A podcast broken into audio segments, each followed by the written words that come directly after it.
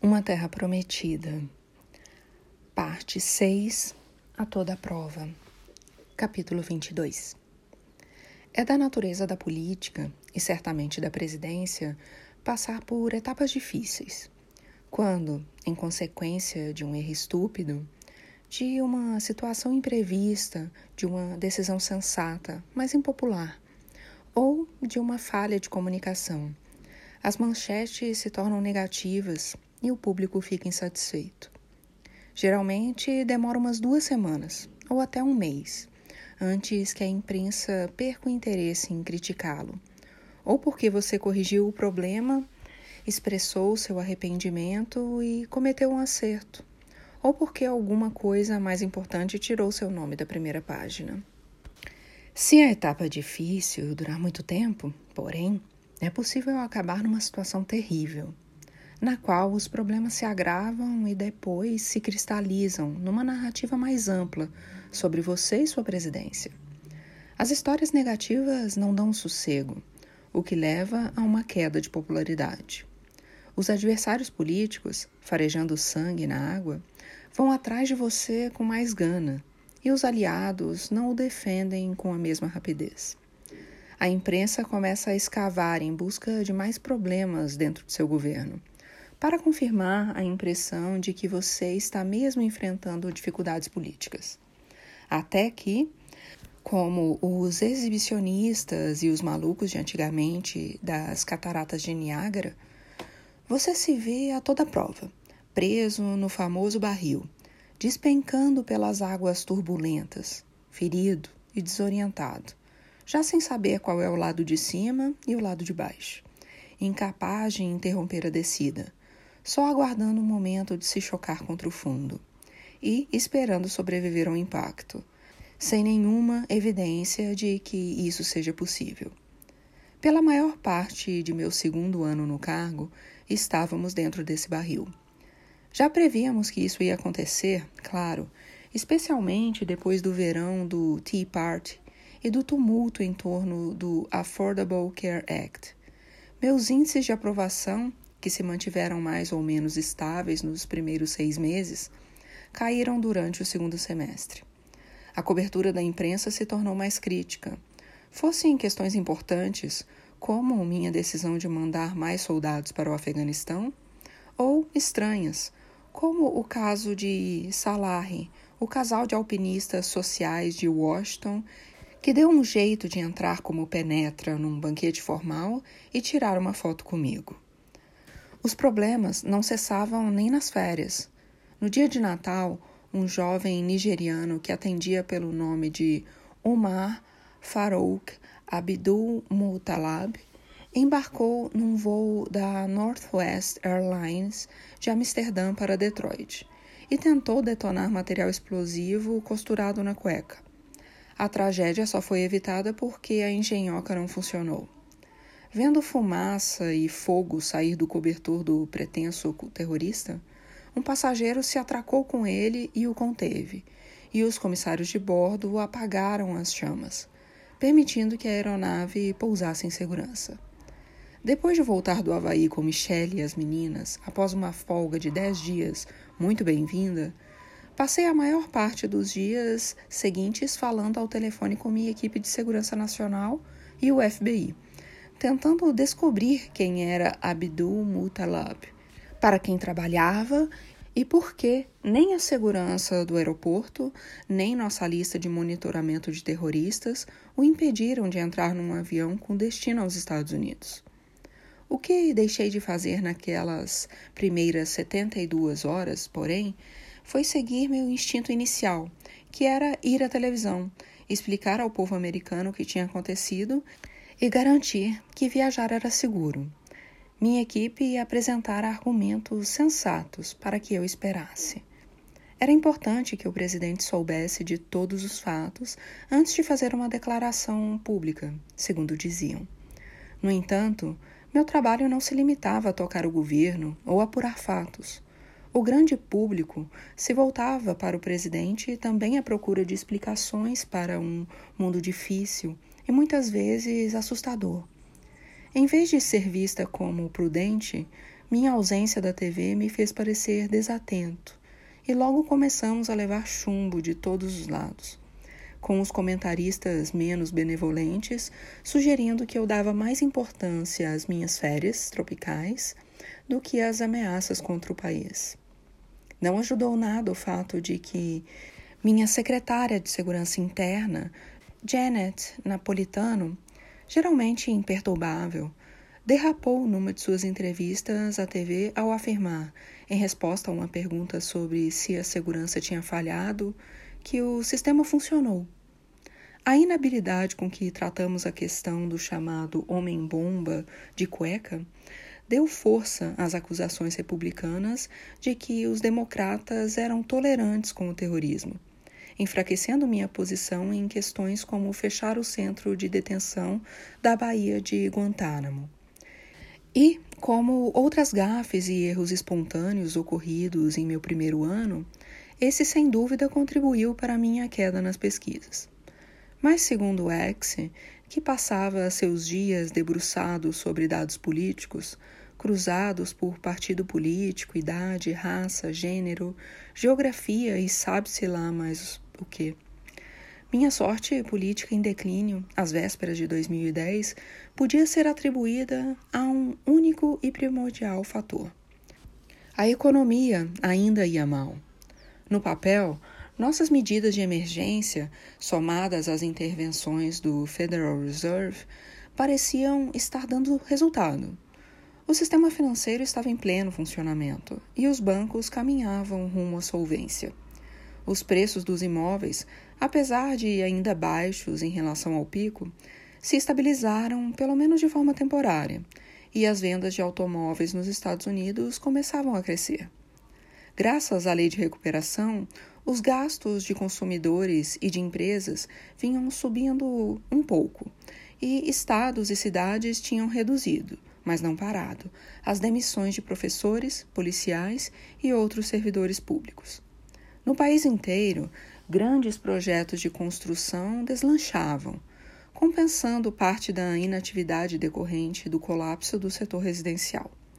Joe Biden e seu chefe de gabinete, meu antigo instrutor de debates, Ron Klein, fizeram um excelente trabalho na supervisão do fluxo dos dólares do pacote de incentivo Joe frequentemente dedicando partes do seu dia a pegar o telefone e esbravejar com funcionários estaduais e locais, cujos projetos estavam atrasados ou que não nos forneciam a documentação adequada.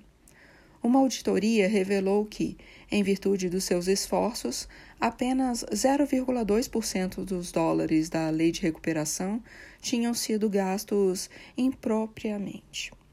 Estatística de causar inveja, até mesmo as empresas mais bem administradas do setor privado, em vista do volume de dinheiro e do número de projetos envolvidos. Mesmo assim, para os milhões de americanos que lidavam com os efeitos da crise, a situação parecia pior e não melhor.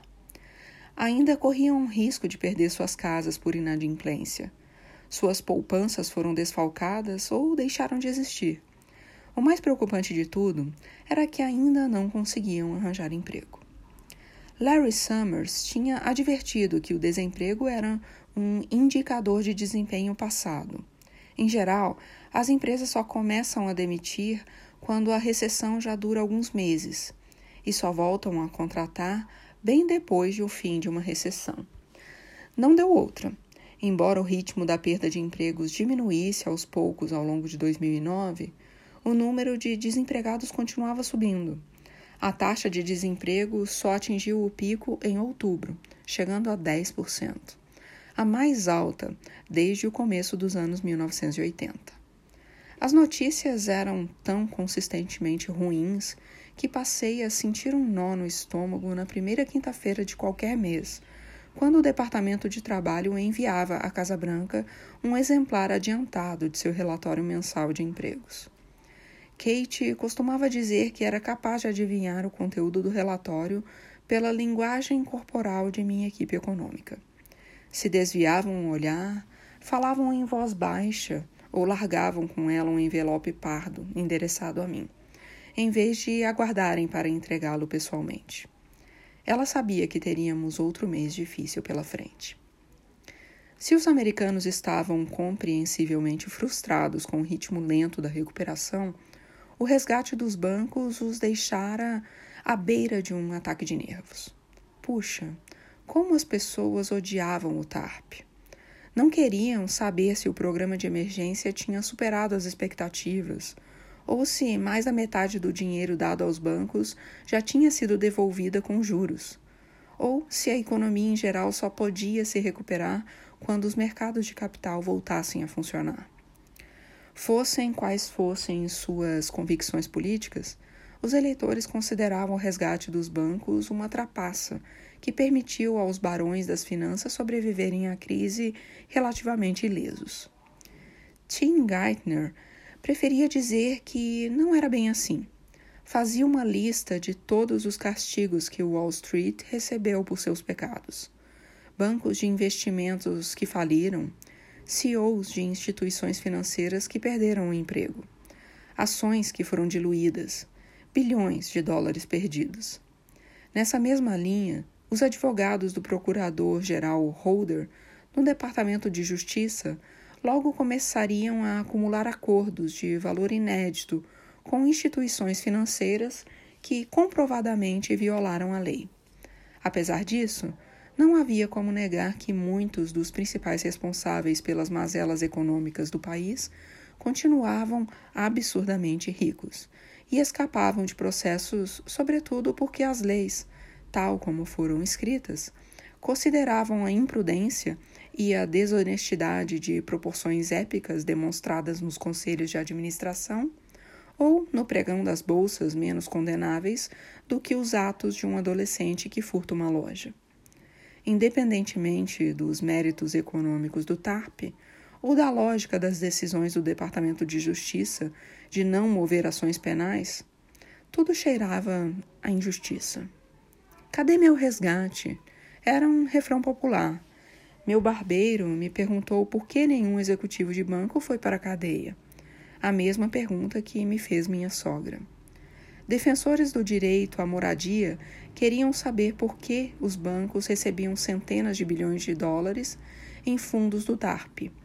E só uma fração dessas quantias foi destinada a ajudar diretamente os proprietários de casas sob risco de execução a amortizarem suas hipotecas. Nossa resposta, que, devido ao tamanho do mercado imobiliário nos Estados Unidos, mesmo um programa tão grande quanto o TARP teria um efeito quase insignificante nas execuções hipotecárias, e qualquer dinheiro extra obtido no Congresso seria usado com mais eficácia na geração de empregos. Parecia insensível e pouco convincente sobretudo levando em conta que os programas que criamos para ajudar donos de imóveis a refinanciarem ou renegociarem suas hipotecas ficaram lamentavelmente aquém das expectativas.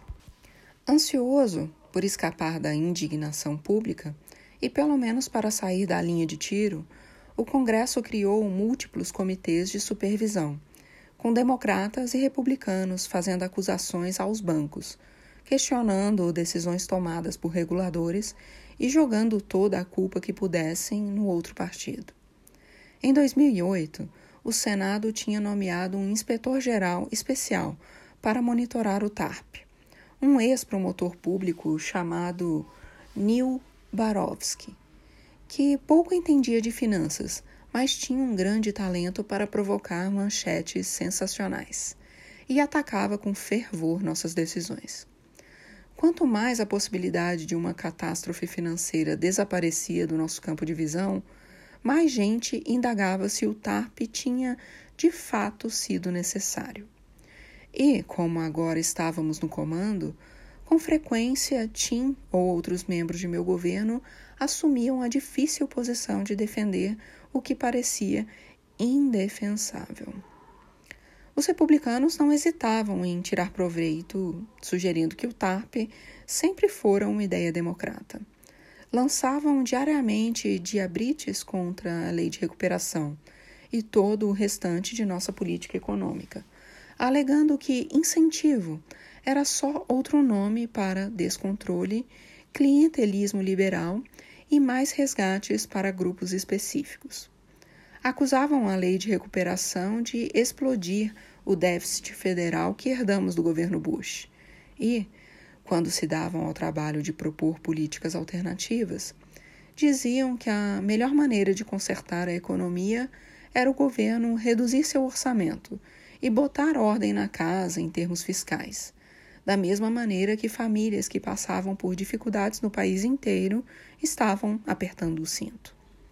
Somando-se tudo isso, no começo de 2010, as pesquisas mostravam que o número de americanos que reprovavam meu jeito de administrar a economia era significativamente maior do que os que aprovavam. Um alerta que ajudava a explicar não só a perda do assento de Ted Kennedy em Massachusetts, mas também as derrotas democratas em eleições para governador em Nova Jersey e na Virgínia, estados onde eu ganhara com facilidade apenas um ano antes. Segundo o X, Eleitores nos grupos de discussão eram incapazes de distinguir entre o TARP, que foi herdado por mim, e o pacote de incentivo econômico. Só o que sabiam era que os bem relacionados se davam bem e eles se davam mal. Também achavam que a ideia dos republicanos de reduzir orçamento em resposta à crise, austeridade, como os economistas gostam de dizer, fazia mais sentido intuitivamente do que a nossa insistência keynesiana no aumento dos gastos governamentais. Democratas do Congresso, em distritos mais disputados, já preocupados com suas perspectivas de eleição, começaram a se distanciar da lei de recuperação e a evitar totalmente a palavra incentivo. Os mais à esquerda, enfurecidos com a falta de uma opção pública no projeto de lei de assistência à saúde, voltaram a reclamar que o pacote de incentivo tinha sido insuficiente e que Tim e Larry eram muito bonzinhos com Wall Street. Até mesmo Nancy Pelosi e Harry Reid começaram a pôr em dúvida a estratégia de comunicação da Casa Branca especialmente nossa tendência a denunciar partidarismo exagerado e grupos especiais em Washington, em vez de endurecer com os republicanos. Senhor presidente, nem se me falou numa ligação telefônica. Vivo dizendo aos meus colegas que o que o senhor fez em tão pouco tempo é histórico. Tenho o maior orgulho, de verdade.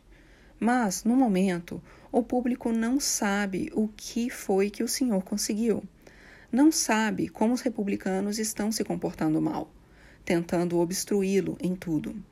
E os eleitores não vão saber se o senhor não quiser contar.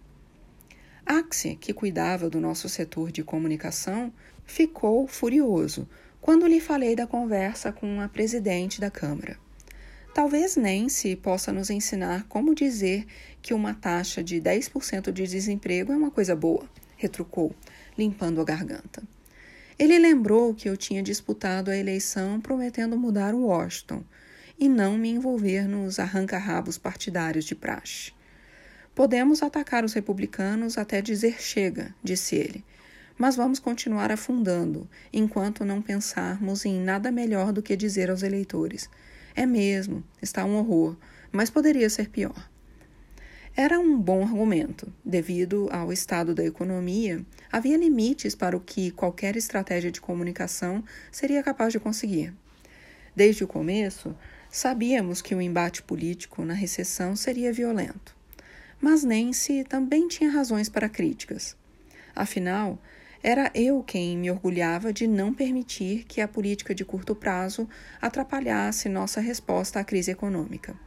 Como se as regras da lei da gravidade política não se aplicassem a mim. Quando Tim manifestou o temor de que uma retórica muito dura quanto Wall Street pudesse dissuadir investidores privados de recapitalizar os bancos e, portanto, prolongar a crise financeira, aceitei baixar o tom apesar das objeções de Axe e Gibbs. Agora, uma parte considerável dos americanos achava que eu me preocupava mais com os bancos do que com eles. Quando Larry sugeriu que reduzíssemos os impostos da classe média da lei de recuperação em prestações quinzenais e não de uma vez, porque as pesquisas mostravam que as pessoas tendiam a gastar mais dinheiro dessa maneira, dando à economia um estímulo mais rápido. Eu disse tudo bem, vamos fazer assim. Apesar da advertência de Ham de que ninguém perceberia uma diferença mínima em cada olerite. Agora, as pesquisas mostravam que a maioria dos americanos achava que eu tinha aumentado em vez de reduzir os impostos. E tudo para financiar os resgates dos bancos, o pacote de incentivo econômico e reforma da assistência à saúde. Roosevelt jamais teria cometido esses erros, pensei comigo.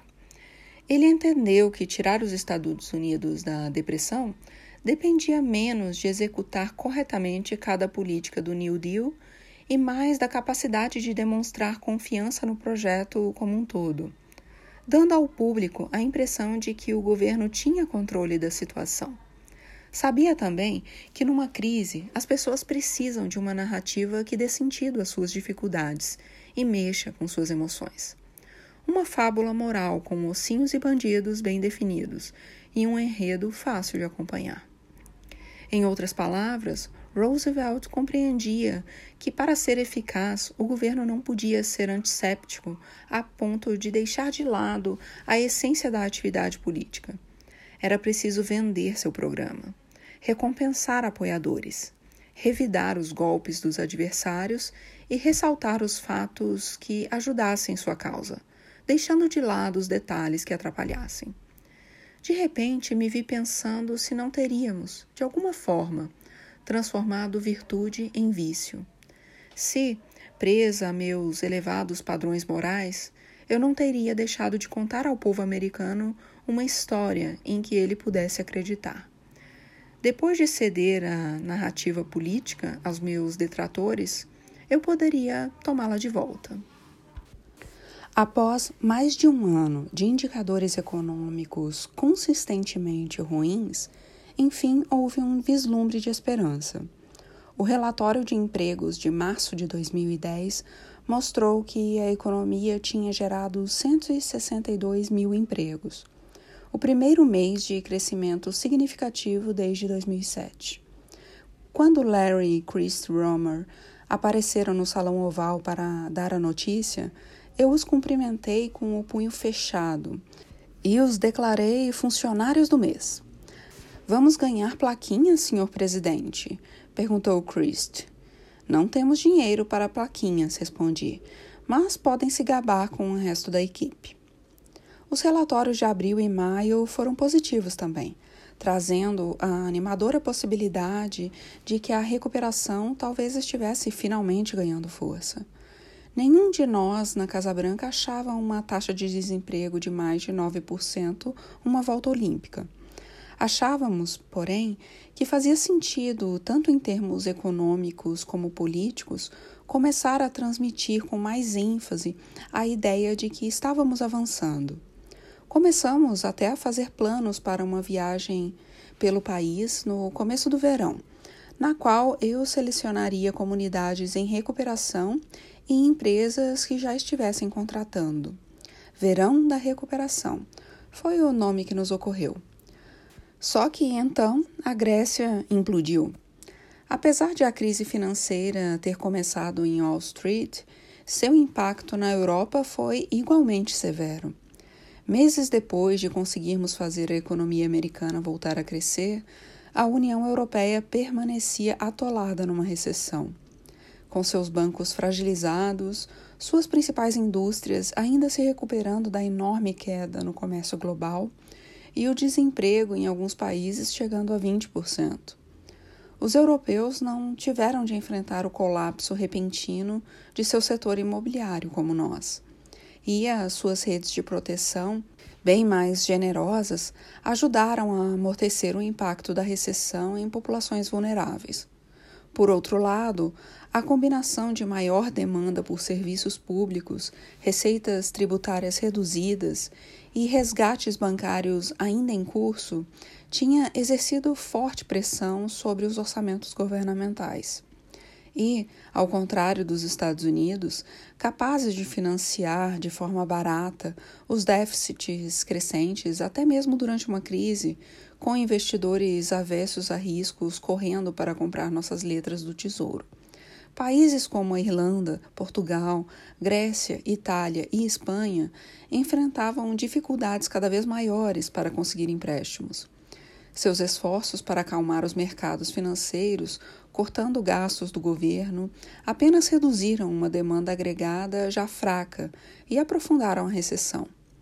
Isso, por sua vez, resultou em déficits orçamentários ainda maiores, exigindo empréstimos adicionais a juros ainda mais altos e abalando ainda mais os mercados financeiros. Não podíamos nos dar ao luxo de observar passivamente tudo isso. Problemas na Europa eram um importante obstáculo à recuperação dos Estados Unidos. A União Europeia era nosso maior parceiro comercial e os mercados financeiros americanos e europeus eram praticamente inseparáveis. Tim e eu passamos a maior parte de 2009 instando governantes europeus a tomarem medidas mais decisivas para reparar a economia. Nós os aconselhávamos a resolver os problemas com seus bancos de uma vez por todas. O teste de estresse que os reguladores europeus aplicaram às suas instituições foi tão desorganizado que dois bancos irlandeses precisaram de resgate do governo poucos meses depois de receberem atestado de boa saúde. Pedíamos a países com as finanças em ordem que adotassem políticas de incentivo econômico comparáveis à nossa, para dar um empurrão no investimento comercial e aumentar a demanda de consumo em todo o continente. Não chegamos a lugar nenhum. Apesar de liberais pelos padrões americanos, Quase todas as grandes economias da Europa tinham governos de centro-direita, eleitos com promessa de orçamentos equilibrados e reformas de livre mercado, não de mais gastos governamentais. A Alemanha, em particular, a única verdadeira potência econômica da União Europeia e seu comando mais influente, continuava a considerar a integridade fiscal a resposta para todas as mazelas econômicas. Quanto mais eu conhecia Angela Merkel, mais eu gostava dela. Achava-a segura, honesta, com alto rigor intelectual e instintivamente amável. Mas era também conservadora por temperamento e, claro, uma política experiente que conhecia seu eleitorado. E sempre que eu insinuava que a Alemanha precisava dar o exemplo, gastando mais em infraestrutura ou em redução de impostos, ela retrucava educadamente, mas com firmeza. Ya, Barak, acho que essa talvez não seja a melhor abordagem para nós. Dizia, franzindo o rosto, como se minha sugestão fosse um tanto indecente. Sarkozy não chegava a ser um contrapeso significativo. Em particular, mostrou simpatia pela ideia de um pacote de incentivo econômico, devido à alta taxa de desemprego na França. Não se preocupe, Barack. Estou cuidando de Angela. Deixa comigo. Mas para ele era difícil se afastar das práticas fiscais conservadoras que assumira ano passado. E, a meu ver, não era organizado a ponto de produzir um plano bem definido para seu próprio país, menos ainda para toda a Europa. E, embora o primeiro-ministro do Reino Unido, Gordon Brown, concordasse conosco sobre a necessidade de os governadores europeus aumentarem os gastos no curto prazo, seu Partido Trabalhista perderia a maioria parlamentar em maio de 2010. E ele seria substituído pelo líder do Partido Conservador, David Cameron. De quarenta e poucos anos, aparência jovial e uma informalidade estudada. Em todas as reuniões de cúpula internacionais, a primeira coisa que fazia era tirar o paletó e afrouxar a gravata. Cameron, ex-aluno do Eton College, exibia um impressionante conhecimento dos assuntos, uma grande facilidade com as palavras e a confiança natural de quem jamais foi maltratado pela vida. Pessoalmente, eu gostava dele, mesmo quando batíamos de frente.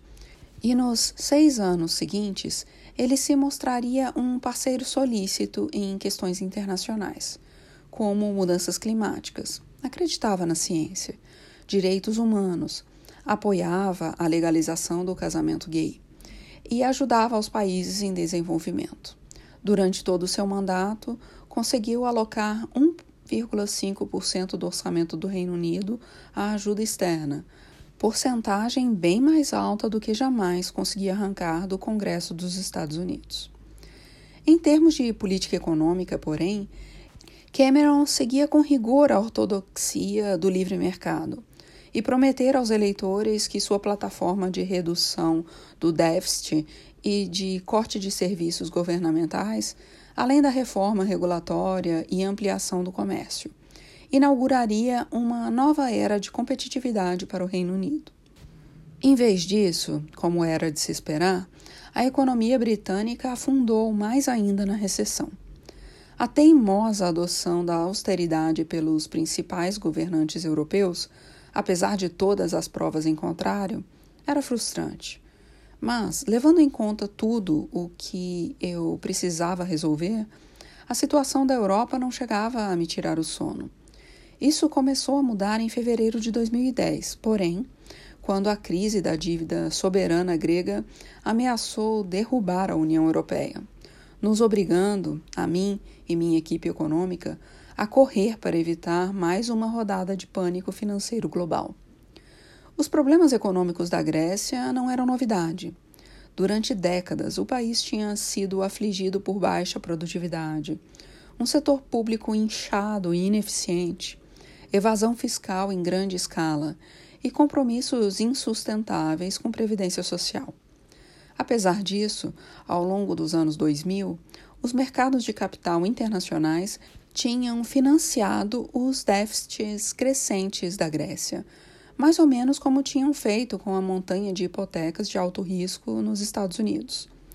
Depois da crise de Wall Street, essa generosidade diminuiu. Quando um novo governo grego anunciou que seu último déficit orçamentário tinha superado todas as estimativas, as ações dos bancos europeus despencaram e os credores internacionais se recusaram a emprestar mais dinheiro à Grécia. De repente, o país se viu à beira da moratória. Em circunstâncias normais, a perspectiva de um país pequeno deixar de pagar o que deve tem efeito limitado fora de suas fronteiras. O PIB da Grécia era mais ou menos equivalente ao do estado americano de Maryland e outros países, diante dos mesmos problemas. Quase sempre conseguiam fazer um acordo com os credores e o FMI, o que lhes permitia reestruturar a dívida, manter a credibilidade internacional e com o tempo, se recuperar. Mas em 2010 as condições econômicas nada tinham de normal. Devido à conexão da Grécia com uma Europa já abalada, era como se seus problemas de dívida soberana fossem uma banana de dinamite acesa, lançada numa fábrica de armas de fogo e munições. Por ser membro do mercado comum da União Europeia, onde empresas e pessoas trabalhavam, viajavam e negociavam de acordo com um conjunto unificado de regulamentações, sem levar em conta fronteiras nacionais, os problemas econômicos da Grécia se espalharam com facilidade. Bancos de outros países da União Europeia estavam entre os maiores credores do governo grego. Além disso, a Grécia era um dos 16 países que adotavam o euro, não tendo, portanto, uma moeda própria que pudesse desvalorizar, ou medidas monetárias independentes às quais recorrer. Sem um pacote de resgate imediato, em larga escala, por parte dos outros países da zona do euro, a única alternativa para a Grécia seria abandonar o pacto monetário uma medida inédita com ramificações econômicas incertas. As preocupações dos mercados com a Grécia já vinham provocado grandes aumentos nas taxas que os bancos impunham à Irlanda, Portugal, Itália e Espanha para cobrir suas dívidas soberanas. Tim temia que uma moratória da Grécia ou sua saída da zona do euro levasse os já nervosos mercados de capital a suspender, na prática, as linhas de crédito para esses países maiores, aplicando ao sistema financeiro um choque pelo menos tão ruim quanto o que acabávamos de atravessar. É impressão minha? Perguntei a Tim quando ele acabou de explicar as diversas hipóteses, todas de arrepiar os cabelos. Ou nós nunca temos uma trégua? E dessa maneira, como se surgisse do nada, a estabilização da Grécia de repente passou a ser uma de nossas maiores prioridades em termos de economia e política externa. Em encontros pessoais e pelo telefone naquela primavera, Tim e eu lançamos uma ofensiva para convencer o Banco Central Europeu e o FMI a produzirem um pacote de resgate robusto o bastante para acalmar os mercados e permitir que a Grécia honrasse sua dívida, enquanto ajudava também o novo governo grego a preparar um plano realista de redução dos déficits estruturais do país e de retomada do crescimento. Para que se evitasse possíveis efeitos de contaminação no resto da Europa, recomendávamos também que os europeus construíssem uma barreira anti-incêndio. Na prática, um fundo comum de empréstimo com peso suficiente para dar aos mercados a certeza de que, numa emergência, a zona do euro respaldaria as dívidas dos países membros. Mais uma vez, nossos colegas europeus tinham outros planos. Para alemães, holandeses e muitos outros integrantes da zona do euro, os gregos, com a sua governança incompetente e seus gastos extravagantes, tinham criado seus próprios problemas. Apesar de Merkel me garantir que não vamos repetir o caso Lehman, permitindo que a Grécia se tornasse inadimplente, tanto ela como seu austero ministro das Finanças, Wolfgang Schauble, estavam dispostos a condicionar a ajuda a uma penitência. Apesar de advertirmos que arrochar a já dilapidada economia grega seria contraproducente. O desejo de aplicar essa severa justiça à moda do Antigo Testamento e reforçar uma determinada conduta moral se refletia na oferta inicial da Europa. Um empréstimo de até 25 bilhões de euros, que mal dava para cobrir dois meses de dívida grega desde que o novo governo aprovasse cortes profundos nas aposentadorias e pensões, aumentos generalizados de impostos e congelamento dos salários no setor público. Como não queria cometer suicídio político, o governo grego agradeceu, mas recusou, especialmente depois que os eleitores reagiram às notícias da nova proposta europeia com manifestações de rua e greves por toda parte. O projeto inicial da Europa para criar uma barreira anti-incêndio emergencial não era muito melhor. A quantia proposta pelas autoridades da zona do euro para capitalizar o fundo de empréstimo, 50 bilhões de euros, era lamentavelmente inadequada. Num telefonema com ministros das finanças europeus, Tim explicou que, para ter eficácia, o fundo precisaria ser dez vezes maior. As autoridades da zona do euro também queriam que, na formação do fundo, os investidores dos países participantes aceitassem um deságio compulsório. Em outras palavras, engolissem uma certa porcentagem de perdas no valor que empenhariam. Tal intenção era perfeitamente compreensível. Afinal, os juros que os credores cobravam sobre um empréstimo, a princípio, já previam e compensavam o risco de inadimplência do devedor. Mas, na prática, qualquer exigência de deságio tornaria o capital privado bem menos disposto a emprestar mais dinheiro para países já endividados, como Irlanda e Itália, anulando com isso o único objetivo da barreira anti-incêndio. Para mim, aquilo tudo parecia uma reprise televisiva, dublada em outro idioma, dos debates que tivemos na esteira da crise de Wall Street. E, embora eu tivesse uma visão absolutamente clara do que os governantes europeus como Merkel e Sarkozy precisavam fazer, também entendia muito bem as dificuldades políticas que enfrentavam. Afinal, para mim, tinha sido muito difícil e desagradável tentar convencer os eleitores americanos de que fazia sentido gastar bilhões de dólares do dinheiro do contribuinte socorrendo bancos e ajudando desconhecidos a escaparem da execução hipotecária ou da perda de seu emprego dentro de nosso próprio país.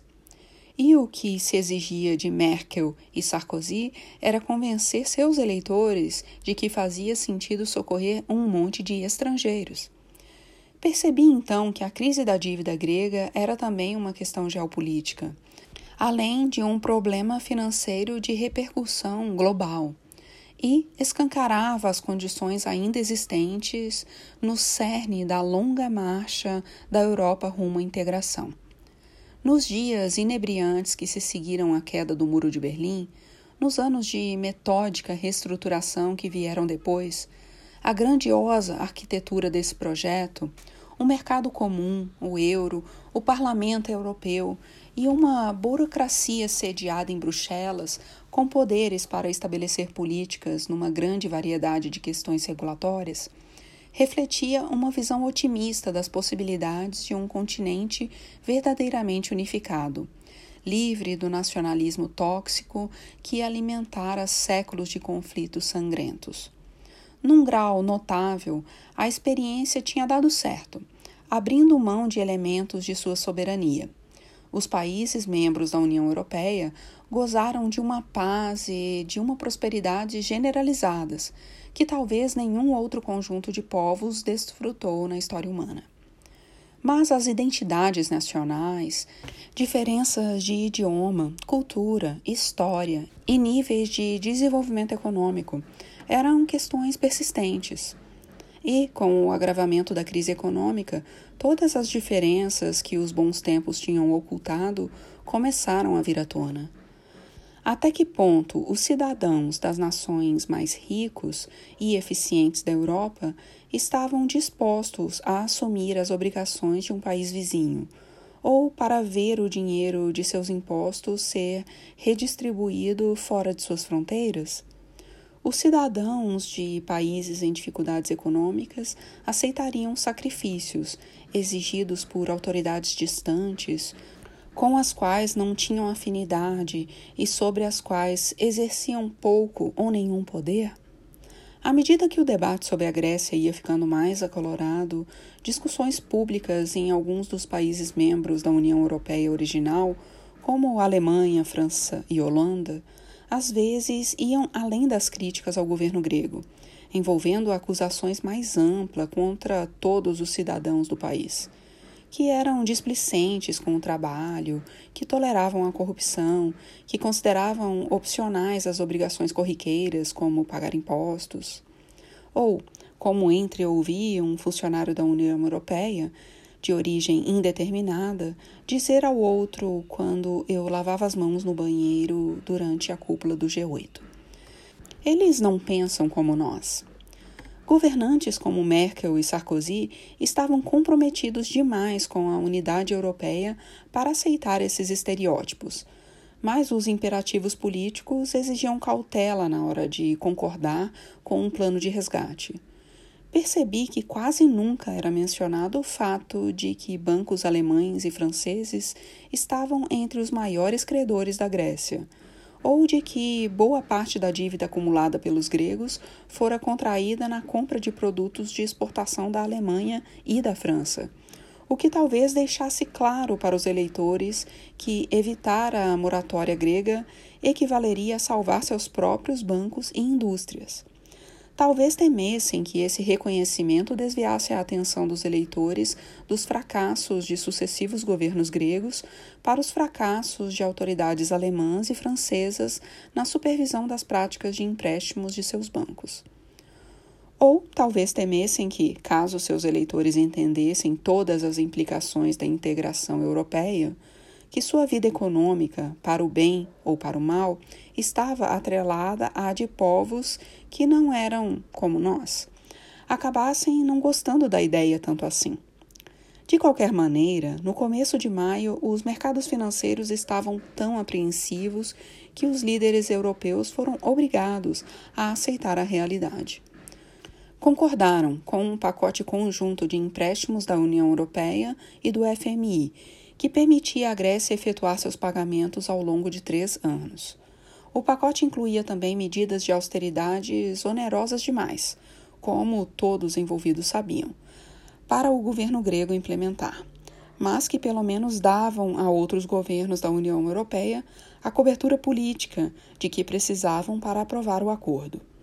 Mais tarde naquele ano, os países da zona do euro também concordaram, provisoriamente, com uma barreira anti-incêndio, na escala sugerida por TIM, e sem a exigência de deságio compulsório. Os mercados financeiros europeus continuariam em sua trajetória de montanha russa ao longo de 2010. E a situação, não só na Grécia, mas também na Irlanda, em Portugal, na Espanha e na Itália, ainda era perigosa.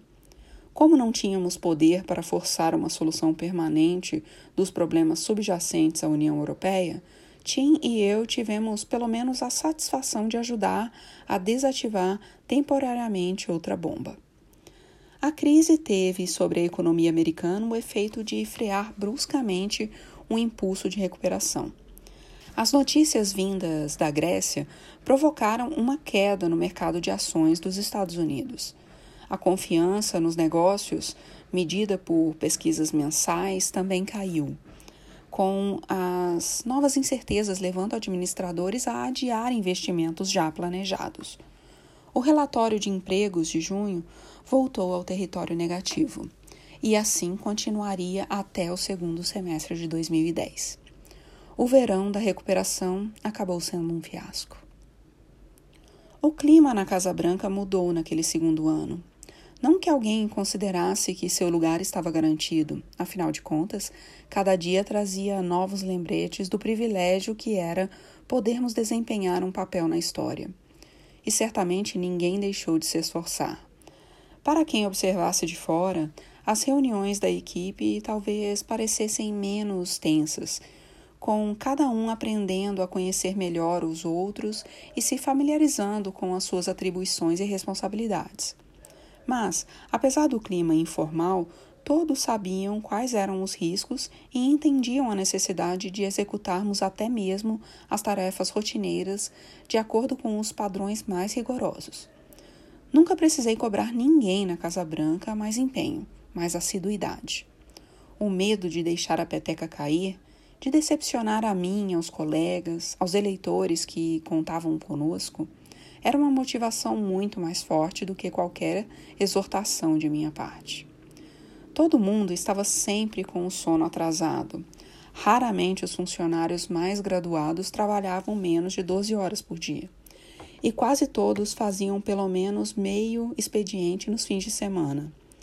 Eles não levavam apenas um minuto para chegar ao trabalho, como eu nem contavam com um batalhão de chefes, manobristas, mordomos e ajudantes para fazer compras, cozinhar, buscar a roupa na lavanderia ou levar os filhos para a escola. Os solteiros adiavam a perspectiva de um relacionamento por mais tempo do que gostariam. Os que tinham a sorte de dividir a vida com alguém jogavam tudo nas costas dessa pessoa sobrecarregada e solitária, gerando a crônica tensão doméstica que Michelle e eu conhecíamos também. Pais e mães perdiam as partidas de futebol dos filhos, as apresentações de dança, chegavam em casa tarde demais para colocar as crianças pequenas na cama. Aqueles que, como Ham, X e outros, preferiram não submeter a família ao impacto causado por uma mudança para Washington, praticamente nunca viam seus cônjuges e filhos. Se alguém reclamava, era em âmbito privado Todos sabiam em que terreno estavam pisando quando se dispuseram a trabalhar no alto escalão de um governo. O equilíbrio entre trabalho e a vida pessoal não fazia parte desse pacote. E, considerando a situação periclitante da economia e do mundo, o volume de trabalho não diminuiria tão cedo.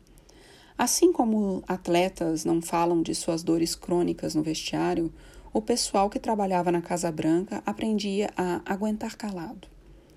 Ainda assim, o efeito cumulativo da exaustão, além de uma população cada vez mais descontente, uma imprensa hostil, aliados desiludidos e um partido de oposição com a capacidade e a intenção de transformar qualquer iniciativa numa labuta sem fim, acabava desgastando os nervos e encurtando a paciência. Comecei a ouvir mais casos de gente apreensiva com as ocasionais explosões de Ham nas reuniões de equipe no início da manhã. Acusações de que Larry excluía parte da equipe de certas discussões econômicas.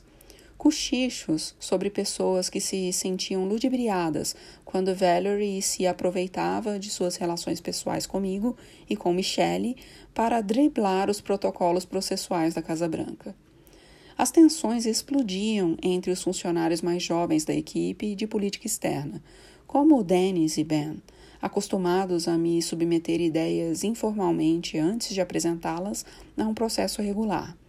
E meu conselheiro da Segurança Nacional, Jim Jones, oriundo de uma cultura militar na qual as cadeias de comando eram invioláveis, e se esperava que subordinados conhecessem seus limites.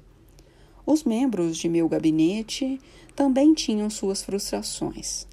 Enquanto Hillary Chin, Robert Gates e Eric Holder recebiam mais atenção da minha parte, em virtude de seus cargos, outros vinham trabalhando pesado, sem muita ajuda ou orientação.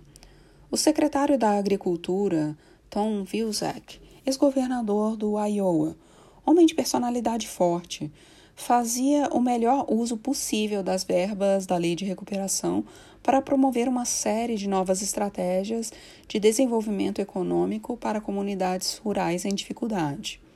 A secretária do Trabalho, Hilda Solis, e sua equipe também lutavam para tornar menos complicado o recebimento de horas extras por trabalhadores com salários mais baixos.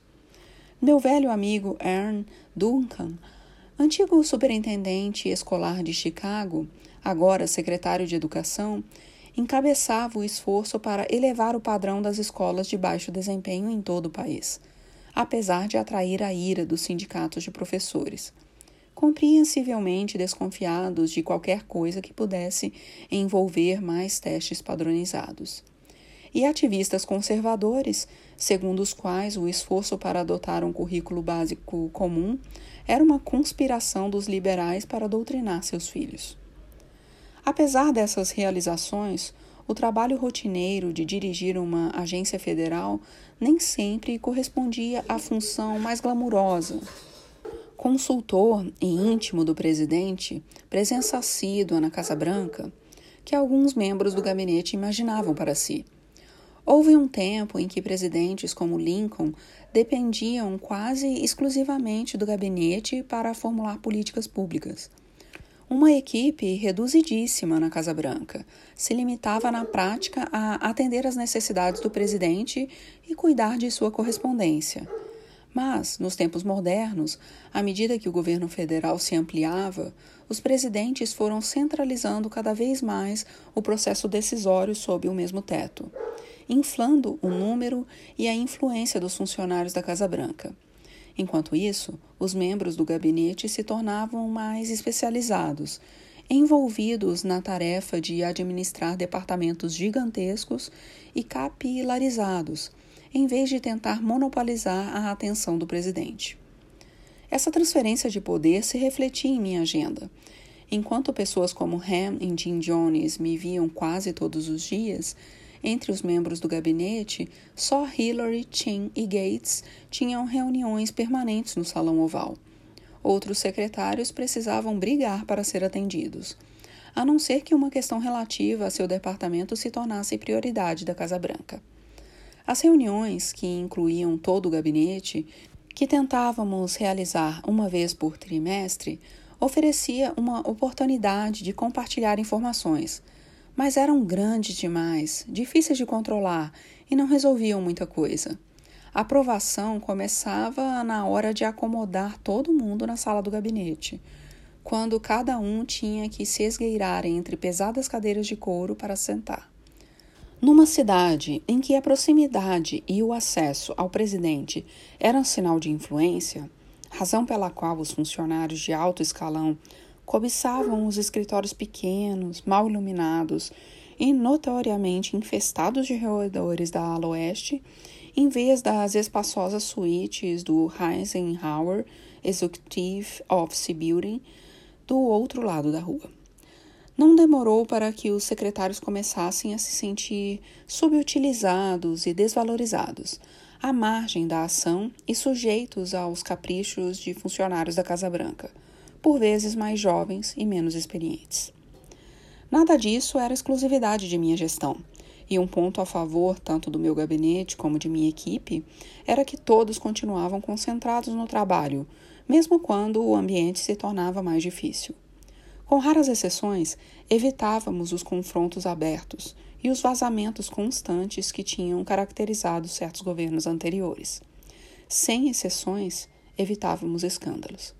Deixei claro, no começo de minha administração, que não toleraria deslizes éticos, e gente com esse tipo de comportamento nem sequer era chamado para trabalhar conosco. Mesmo assim, nomeei um antigo colega da Faculdade de Direito de Harvard, Norm Heisen, como conselheiro especial do presidente para assuntos de ética e reforma governamental, só para ajudar a manter todo mundo, inclusive eu, na linha. Animado e meticuloso, com traços marcantes e os olhos grandes e arregalados de um fanático, Norm era perfeito para a função, do tipo que adorava o merecido apelido de Doutor Não. Certa vez, quando lhe perguntaram que tipo de conferência fora da cidade os funcionários da administração tinham permissão para frequentar sem problemas, sua resposta foi direta: Se parece que vai ser divertido, não pode. Manter o moral, no entanto, não era uma coisa que eu pudesse delegar. Tentava ser generoso nos elogios e comedido nas críticas. Nas reuniões, fazia questão de ouvir as opiniões de todos inclusive as dos funcionários mais jovens. Pequenos detalhes faziam a diferença. Cuidar para que eu mesmo trouxesse o bolo de aniversário de alguém, por exemplo. Ou tirar um tempinho para um telefonema num aniversário de casamento dos pais de um funcionário. Às vezes, quando me sobravam alguns minutos livres, eu saía pelos corredores estreitos da ala oeste, enfiando a cabeça neste ou naquele escritório para perguntar a alguém sobre sua família, em que estavam trabalhando, se tinham sugestões para melhorar alguma coisa. Ironicamente, um aspecto da administração que levei mais tempo do que devia para aprender foi a necessidade de prestar mais atenção nas experiências de mulheres e minorias étnicas da equipe. Sempre achei que, quanto mais pontos de vista em volta da mesa de reuniões, melhor o desempenho de uma organização. E sentia orgulho de ter formado o gabinete mais diverso da história. A operação de nossa Casa Branca estava igualmente repleta de talentosos e experientes afro-americanos, latinos, americanos de origem asiática e mulheres. Um grupo que incluía a assessora de política interna Melody Burns, a vice-chefe da Casa Civil Mona Stuffen, o presidente político Patrick Gaspard, a diretora de assuntos intergovernamentais Cecília Munhoz, a secretária do gabinete da Casa Branca Chris Lu, a secretária de gabinete Lisa Brown e a chefe do Conselho de Qualidade Ambiental Nancy Stanley. Todos eram excelentes em sua função e desempenhavam um papel importante na formulação de políticas. Muitos vieram a ser, mais do que conselheiros valiosos, bons amigos. Os mesmos não brancos e não mulheres de meu gabinete, no entanto, não precisavam ter a preocupação de se adaptar ao local de trabalho. Dentro dos seus prédios, estavam situados no topo da cadeia alimentar, e todos os demais deviam se adaptar a eles. Mulheres e minorias étnicas na Casa Branca, por outro lado, tinham que lidar em várias ocasiões e em graus variados, com as mesmas perguntas incômodas, frustrações e dúvidas que encontravam em outros ambientes profissionais, fossem escritórios de empresas ou departamentos universitários. Será que Larry rejeitou minha proposta na frente do presidente porque achou que não havia informações suficientes ou porque não fui agressiva o suficiente? Ou terá sido porque ele não leva as mulheres tão a sério quanto leva os homens? Ham conversou sobre o assunto com X e não comigo, porque precisava de uma perspectiva política ou porque os dois se conhecem há mais tempo? Ou terá sido porque não se sente à vontade com negros? Devo dizer alguma coisa? Estou sendo sensível demais? Na qualidade de primeiro presidente afro-americano, eu me sentia na obrigação especial de criar um ambiente de trabalho inclusivo. Apesar disso, eu tinha uma tendência a desconsiderar o papel que raça e gênero, em oposição aos atritos que costumam surgir quando um grupo de pessoas estressadas, todas competentíssimas no que fazem, trabalha confinado num ambiente apertado. De fato, desempenhavam na dinâmica de um escritório. Talvez fosse porque todos se comportavam da melhor maneira possível na minha frente. Quando eu ficava sabendo de problemas entre funcionários, era sempre através de Pete ou Valerie, com quem, fosse por idade ou temperamento, os outros pareciam mais à vontade para desabafar. Eu sabia que o jeito durão de Ham, X, Gibbs e Larry para não mencionar sua hesitação política condicionada em adotar posições mais incisivas em questões polêmicas como imigração, aborto e relações entre polícia e as minorias, às vezes era recebido de maneira diferente por mulheres e minorias étnicas da equipe. Por outro lado, eram agressivos com qualquer um, inclusive uns com os outros. Por conhecê-los bem, eu sentia que eram tão livres de preconceitos quanto seria possível para qualquer pessoa criada nos Estados Unidos. A não ser que viessem me contar algo monstruoso. Eu achava que bastaria dar um bom exemplo para a equipe, tratando todo mundo com educação e respeito. Eles que resolvessem entre si os casos rotineiros de egos feridos, brigas territoriais ou supostas ofensas. No fim de nosso primeiro ano, porém, Valerie pediu para falar comigo e me relatou uma grande insatisfação entre as mulheres do alto escalão da Casa Branca. E foi só então que comecei a examinar alguns de meus próprios pontos fracos. Fiquei sabendo que pelo menos uma mulher da equipe fora levada às lágrimas ao ser repreendida numa reunião. Cansadas de ver suas opiniões tantas vezes ignoradas, Outras, na mesma posição, tinham simplesmente parado de falar nessas ocasiões. Acho que os homens nem sequer percebem como estão agindo, disse Valerie. E, no que diz respeito às mulheres, isso é parte do problema.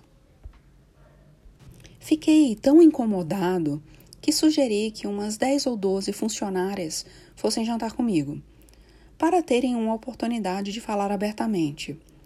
O jantar foi na velha sala de jantar da família, no primeiro andar da residência. E, talvez porque fosse um lugar tão chique, com pé direito alto, mordomos de gravata borboleta, com a bela porcelana da Casa Branca à mesa, elas levaram um tempo para desabafar. Os sentimentos em volta da mesa não eram uniformes, e ninguém disse ter sido alvo de comentários abertamente sexistas.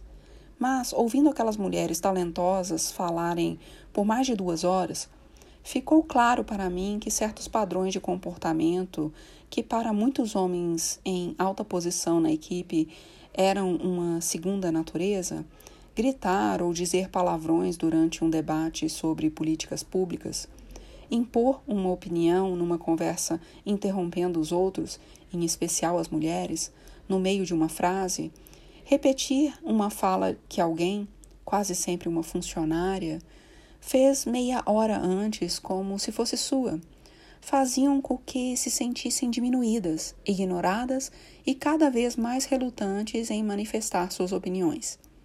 E, apesar de muitas delas reconhecerem que eu solicitava ativamente que expressassem seus pontos de vista durante as reuniões, e apesar de dizerem não duvidar do respeito que eu tinha por seu trabalho, seus relatos me obrigaram a olhar no espelho e perguntar a mim mesmo até que ponto minha própria propensão ao machismo, minha tolerância com um certo clima de brincadeiras mais pesadas nas reuniões, o prazer que extraía de um bom duelo verbal, havia contribuído para o mal-estar daquelas mulheres. Não posso dizer que resolvemos todas as questões levantadas naquela noite. É difícil acabar com um patriarcado num único jantar, falei para Valerie mais tarde. Assim como não posso garantir que minhas conversas periódicas com negros, latinos, asiáticos ou nativos americanos da equipe bastavam para que se sentissem sempre incluídos. Só sei que, quando disse a Ham e a outros homens como suas colegas se sentiam, eles ficaram surpresos e envergonhados e prometeram melhorar. As mulheres, enquanto isso, pareciam ter levado ao pé da letra minha sugestão de ser mais assertivas nas discussões. Se alguém tentar interromper, diga que ainda não acabou de falar. Não só para manter a própria saúde mental, mas porque eram bem informadas e inteligentes e eu precisava ouvir o que tinham a dizer para fazer bem o meu trabalho. Poucos meses depois, a caminho da ala oeste para o Eisenhower Executive Office Building, Valerie me disse que tinha notado algum progresso na maneira como os funcionários estavam interagindo. E com você, tudo bem? Ela me perguntou. Parei no alto da escada do prédio para procurar nos bolsos do paletó umas anotações de que precisava para a reunião da qual iríamos participar. Tudo bem, respondi. Tem certeza? Ela estreitou um pouco os olhos para observar meu rosto, assim como o médico examina um paciente em busca de sintomas. Achei o que estava procurando e voltei a andar. Sim, tenho, respondi. Por quê? Pareço diferente? Valerie sacudiu a cabeça. Não, disse ela. Parece exatamente o mesmo. E é isso que eu não entendo. Não era a primeira vez que Valerie comentava que a presidência praticamente não provocara nenhuma mudança em mim. Entendi que era um elogio. Seu jeito de manifestar alívio por ver que eu não tinha ficado convencido demais, perdido no senso de humor ou me tornado um idiota ressentido e nervosinho.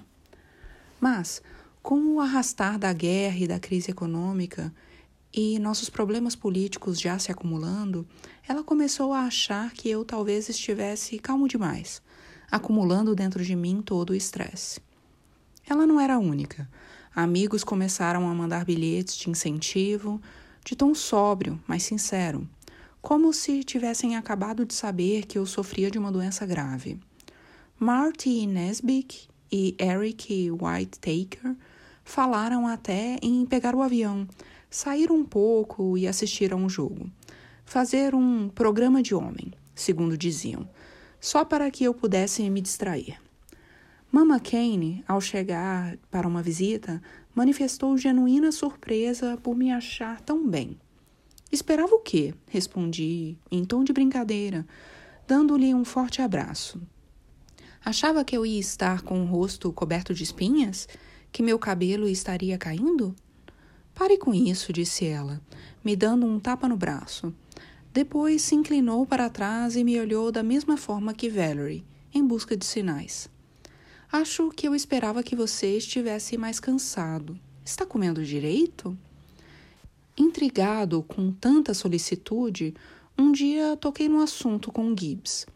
Ele deu uma risada. Vou dizer uma coisa, chefe, falou. Se o senhor visse o noticiário na TV, ficaria preocupado também. Sabia aonde ele queria chegar.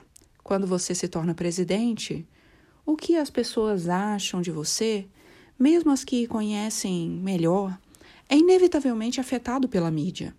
O que eu não tinha avaliado direito, entretanto, pelo menos até examinar alguns programas, era como as imagens que os produtores usavam em histórias sobre meu governo tinham mudado em tempos recentes. Antes, no auge do sucesso, perto do fim da campanha e no começo de meu governo, a maioria das imagens me mostrava ativo e sorridente, trocando apertos de mão ou falando em ambientes grandiosos, com gestos e expressões faciais que exalavam energia e liderança. Quando as histórias passaram a ser, em sua maioria, negativas, uma versão diferente de mim tinha aparecido, aparentando mais idade, caminhando sozinho pela colunata ou atravessando o gramado sul até o Marine One. Os ombros caídos, olhando para baixo, o rosto cansado e sulcado pelos fardos do cargo. Estar ali, a toda prova, colocava em exposição permanente uma versão mais triste de mim mesmo. Na verdade, a vida que eu levava estava longe de ser tão ruim. Como o restante da equipe, eu me beneficiaria se pudesse dormir mais. Cada dia trazia sua cota de dissabores, preocupações e decepções. Eu me preocupava com erros que cometera e questionava estratégias que não deram certo. Haviam encontros que me davam medo, cerimônias que me pareciam bobas, conversas que eu teria preferido evitar. Embora continuasse me segurando para não gritar com as pessoas, eu praguejava e reclamava muito, e me sentia injustamente caluniado pelo menos uma vez por dia. Mas, como descobri durante a campanha, obstáculos quase nunca me abalavam profundamente. Na verdade, era mais fácil a depressão tomar conta de mim de forma sorrateira quando eu me sentia inútil, sem propósito na vida, quando perdia meu tempo ou desperdiçava oportunidades. Mesmo nos piores dias como presidente, jamais me sentia assim. O trabalho não dava margem ao tédio ou à paralisia existencial. E, quando me sentava com minha equipe para tentar resolver um problema espinhoso, eu costumava sair mais revigorado do que exausto. Cada viagem que fazia, visitar uma fábrica para ver como determinada coisa era feita, ou um laboratório onde cientistas explicavam um avanço recente, estimulava minha imaginação. Consolar uma família de agricultores desalojada por uma tempestade, ou conversar com professores de bairros problemáticos das grandes cidades que lutavam para salvar crianças dadas como perdidas, e sentir, ainda que só por um instante, suas dificuldades, fazia com que me sentisse mais magnânimo. Essa coisa de ser presidente, a pompa, a imprensa, as limitações físicas, tudo isso seria melhor não ter. Mas o trabalho propriamente dito? O trabalho, isso eu amava, mesmo quando esse amor não era correspondido. Trabalho à parte, eu tentava viver em paz comigo mesmo dentro da bolha. Mantinha meus rituais, os exercícios matinais, o jantar com a família, uma caminhada à noite no Gramado Sul, nos primeiros meses da presidência, a rotina incluía ler um capítulo de A Vida de Pi para Sasha todas as noites antes de ajeitá-la na cama junto com Malha. Na hora de escolher o livro seguinte, porém, Sasha resolveu que, assim como a irmã, já tinha chegado a uma idade em que ninguém precisava mais ler para ela. Disfarcei minha decepção, passando a jogar uma partida de bilhar com Sam Cass todas as noites. Nós nos encontrávamos no terceiro andar da residência, depois do jantar e de Michelle e eu termos conversado sobre o dia de cada um, e Sam ter limpado a cozinha. Eu colocava alguma coisa de Marvin Gaye no Outcast ou de Nina Simone para tocar no meu iPod. O perdedor da noite anterior arrumava as bolas e jogávamos bola oito durante mais ou menos meia hora. Sam contava fofocas da Casa Branca ou pedia conselhos sobre sua vida amorosa. Eu contava alguma coisa engraçada que uma das meninas tinha dito ou fazia um breve discurso político. Na maioria das vezes, porém, provocávamos um ao outro durante a partida, tentando jogadas improváveis, enquanto os golpes das tacadas ou o suave ruído de uma bola caindo numa caçapa do canto desanuivavam minha cabeça antes que eu me dirigisse à sala do tratado para o trabalho da noite. De início, o jogo de bilhar me dava também uma desculpa para sair e fumar um cigarro na escada do terceiro piso. Essas escapadas tiveram fim quando parei de fumar, logo depois de ter sancionado o Affordable Care Act. Escolhi essa data porque gostei do simbolismo, mas tinha tomado a decisão algumas semanas antes, quando Malha sentindo o cheiro de cigarro no meu hálito, franziu a testa e perguntou se eu tinha fumado. Para não mentir para minha filha, nem dar o um mau exemplo, liguei para o médico da Casa Branca e pedi que me mandasse uma caixa de chicletes de nicotina. Funcionou, pois desde então nunca mais fumei. Mas acabei substituindo um vício por outro. Pelo resto do tempo em que ocupei o cargo, eu mascava chicletes sem parar, descartando as embalagens vazias nos bolsos e deixando um rastro de papeizinhos reluzentes no assoalho, debaixo de minha escrivaninha ou entre as almofadas do sofá. O basquete oferecia outro refúgio confiável. Quando minha agenda permitia, Reggie Love organizava um jogo nos fins de semana, juntando alguns amigos seus e reservando um tempo para nós numa quadra fechada, na base do exército em Fort McNair, na sede do FBI ou no departamento do interior. A correria era intensa.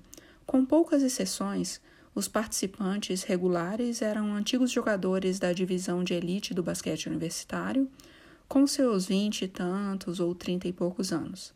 E, embora não goste de admitir, eu quase sempre era um dos mais fracos. Apesar disso, desde que eu não tentasse fazer mais do que podia, acho que defendia bem minha posição, fazendo bloqueios, passando para os bons jogadores de nosso time ou arremessando quando estava livre puxando contra-ataques e me deixando levar pelo vai e vem e pela camaradagem da competição. Esses jogos de que qualquer pessoa poderia participar representavam para mim uma continuidade, uma corrente presa a meu outro eu. E quando meu time derrotava o de Red, a provocação durava a semana inteira. Mas o prazer que eu sentia jogando basquete não era nada em comparação com a vibração e a ansiedade de torcer pelo time do quarto ano de Sasha. O time se chamava Vipers. Parabéns a quem embolou o nome. E todo sábado de manhã, durante a temporada, Michelle e eu íamos a um ginásio num pequeno parque público de Maryland e nos sentávamos na arquibancada com outras famílias, torcendo como loucos sempre que uma das meninas ameaçava, mesmo que remotamente, fazer uma cesta. Lembrando a Sasha, aos berros, que se posicionasse para o rebote ou voltasse para a defesa, e fazendo o possível para não ser um daqueles pais que gritam com os juízes. Maisie Biden, neta de Joe e uma das melhores amigas de Sasha, era a estrela do time, mas para a maioria das meninas era a primeira experiência com o basquete jogado de forma organizada. Ao que parecia, para os treinadores também um jovem casal que lecionava em Sidwell e que, como eram os primeiros a admitir, não entendiam tanto assim da modalidade.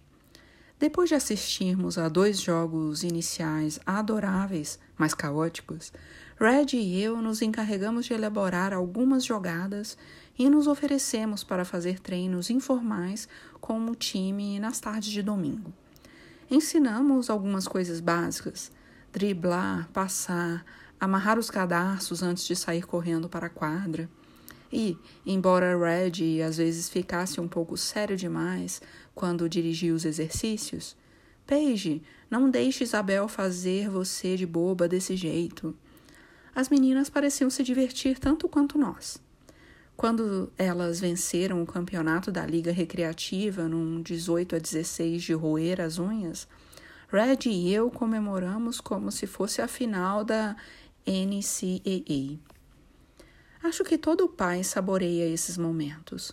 Quando o mundo fica mais lento, nossas dificuldades desaparecem no fundo da consciência e tudo o que importa é estarmos presentes por completo para testemunhar o milagre do crescimento dos filhos. Por causa do tempo que deixei de estar com as meninas nos anos de campanha e de sessões legislativas, eu dava muito mais valor a essas coisas de pai normal. No entanto, não havia mais nada em nossa vida que fosse completamente normal.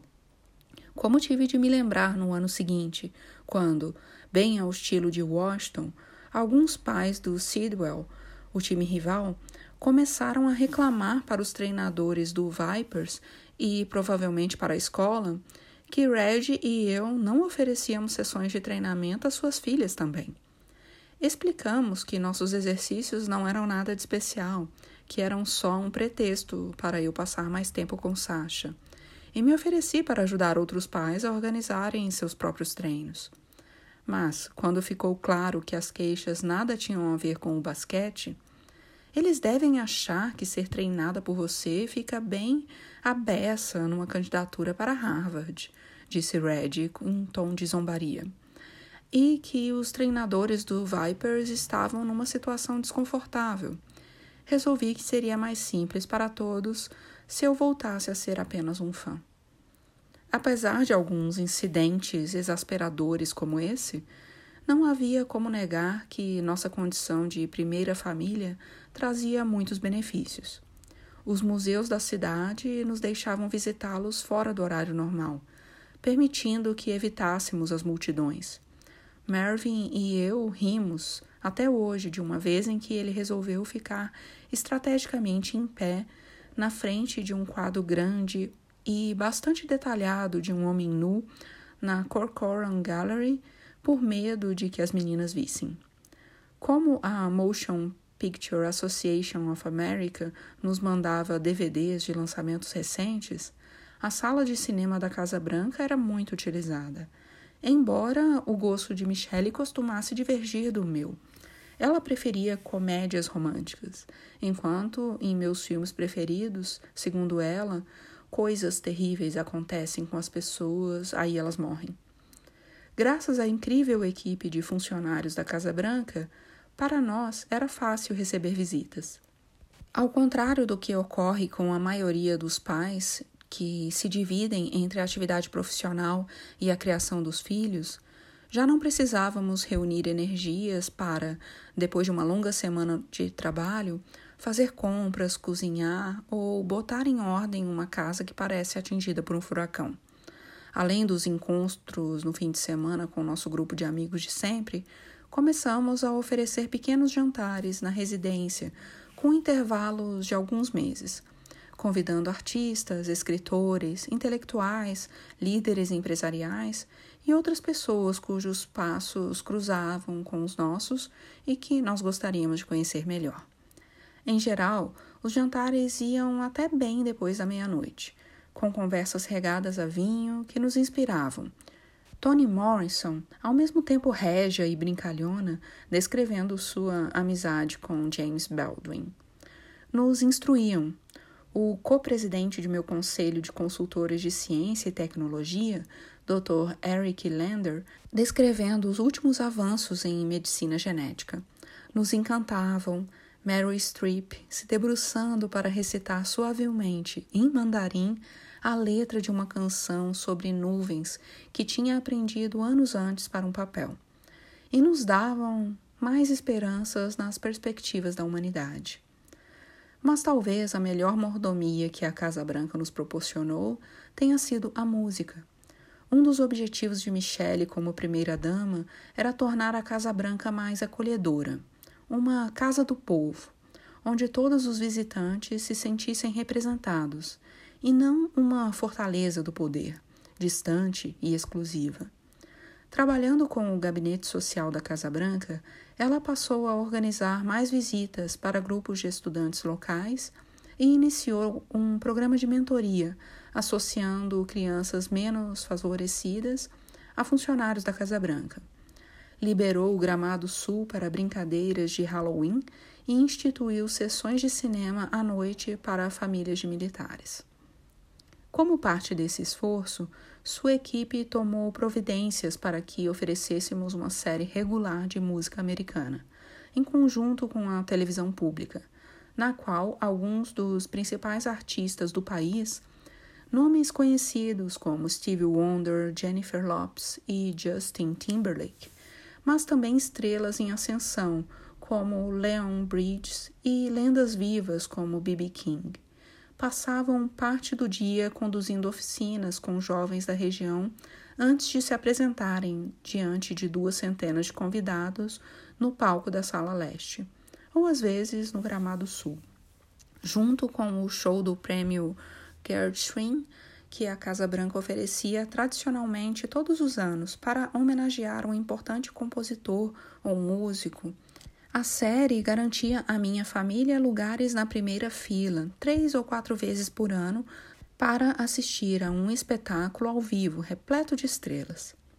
Todos os gêneros eram representados: canções populares na Motown e da Broadway, blues clássicos e uma fiesta latina, gospel e hip hop, country, jazz e música clássica.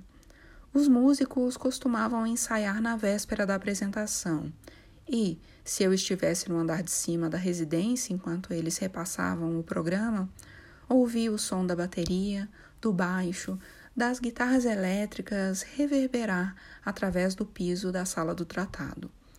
Às vezes eu me esgueirava pela escada dos fundos da residência até a sala leste e ficava lá no fundo, atrás, para não chamar atenção, observando os artistas em seu trabalho.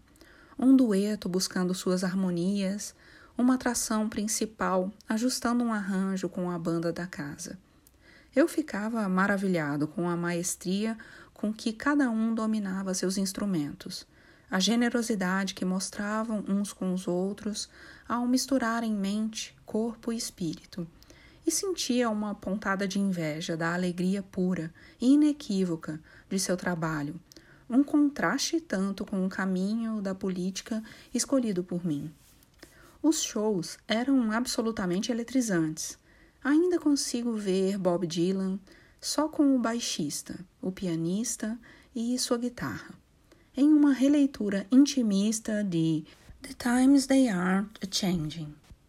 Quando terminou, saiu do palco, apertou minha mão, abriu um sorriso rápido e se curvou diante de mim e Michele, e desapareceu sem dizer uma palavra. Me lembro de um jovem dramaturgo de origem porto-riquenha, chamado Lin-Manuel Miranda, que nos disse na hora das fotos antes de uma noite de poesia, música e textos recitados, que planejava estrear a primeira canção do que esperava fosse um musical hip hop sobre a vida do primeiro secretário do Tesouro dos Estados Unidos, Alexander Hamilton. Por educação, demos o maior apoio, mas no fundo não acreditamos muito, até que ele subiu ao palco e já nas primeiras rimas e batidas a plateia foi à loucura. Em uma vez, Paul McCartney fez uma serenata para minha mulher, cantando Michelle.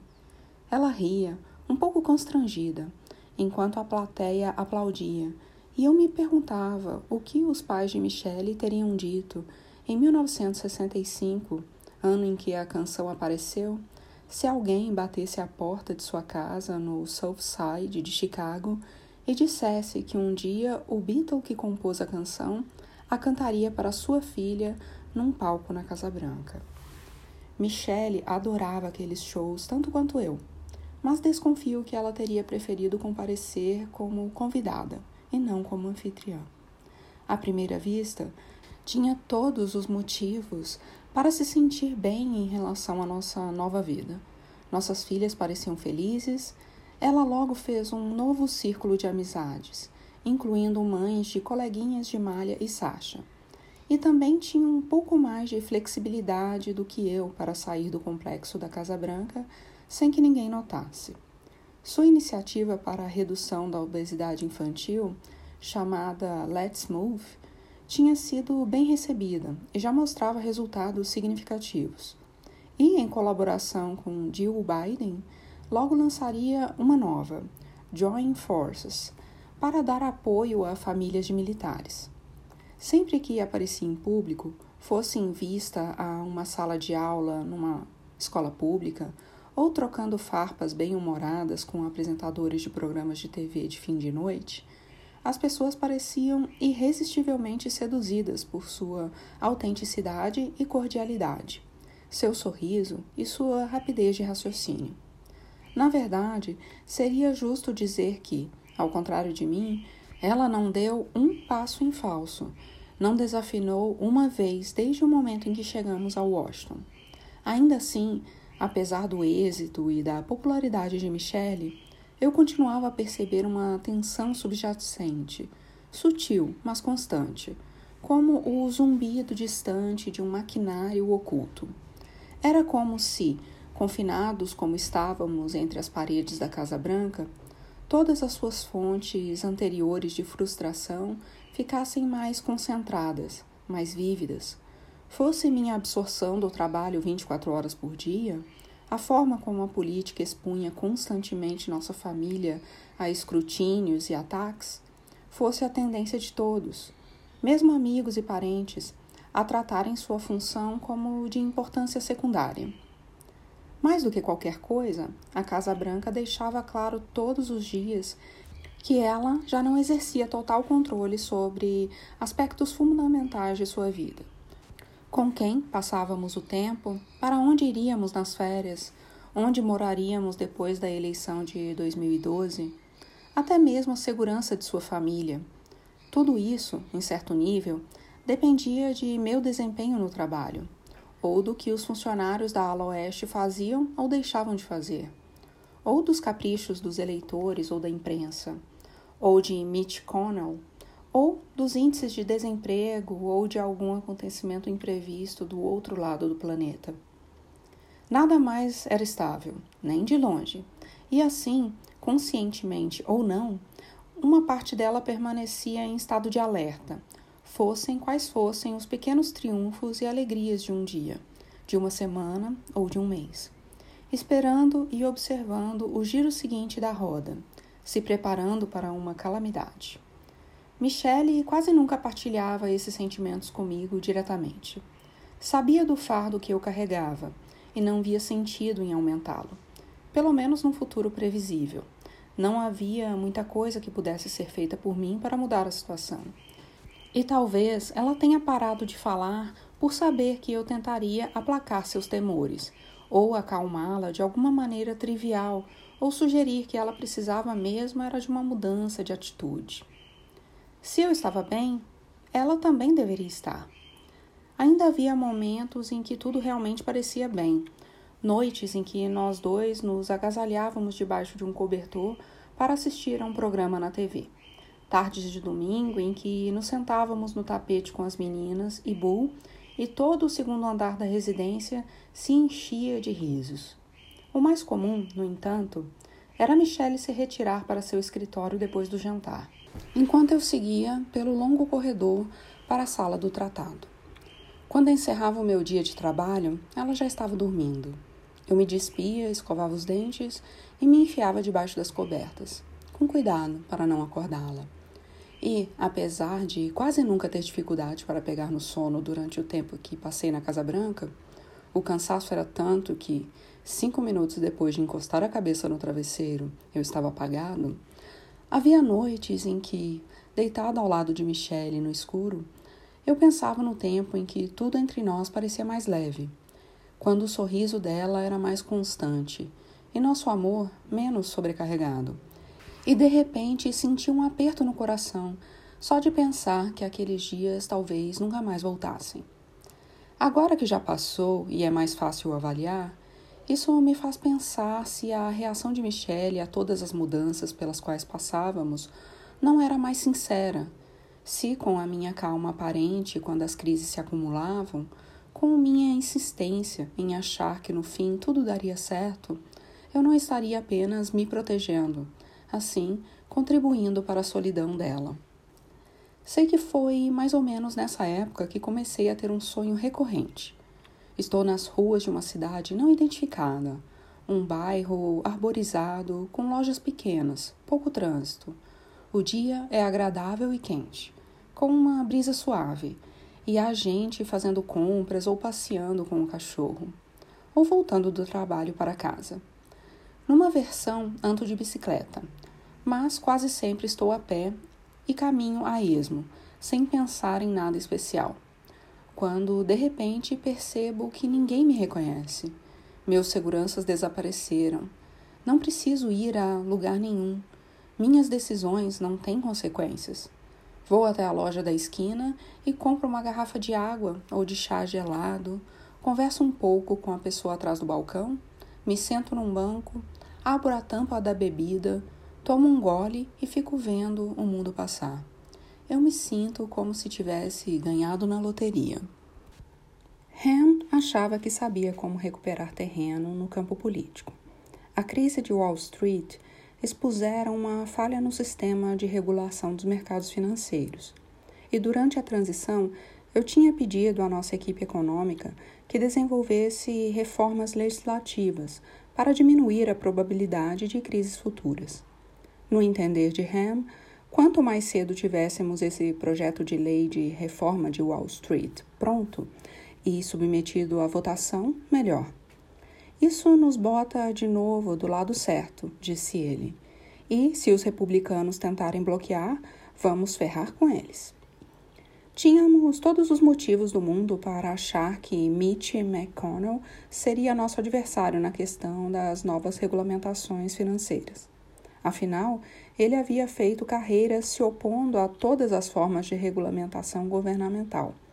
Leis ambientalistas, leis trabalhistas, leis de segurança no trabalho, leis de financiamento de campanha, leis de proteção ao consumidor, que pudessem impedir o empresariado americano de fazer o que bem entendesse. Mas McConnell compreendia também os riscos políticos do momento. Eleitores ainda associavam o Partido Republicano às grandes empresas e a bilionários donos de iate, e não ia permitir que a tradicional postura anti-regulamentação de seu partido atrapalhasse seu plano de obter maioria no Senado.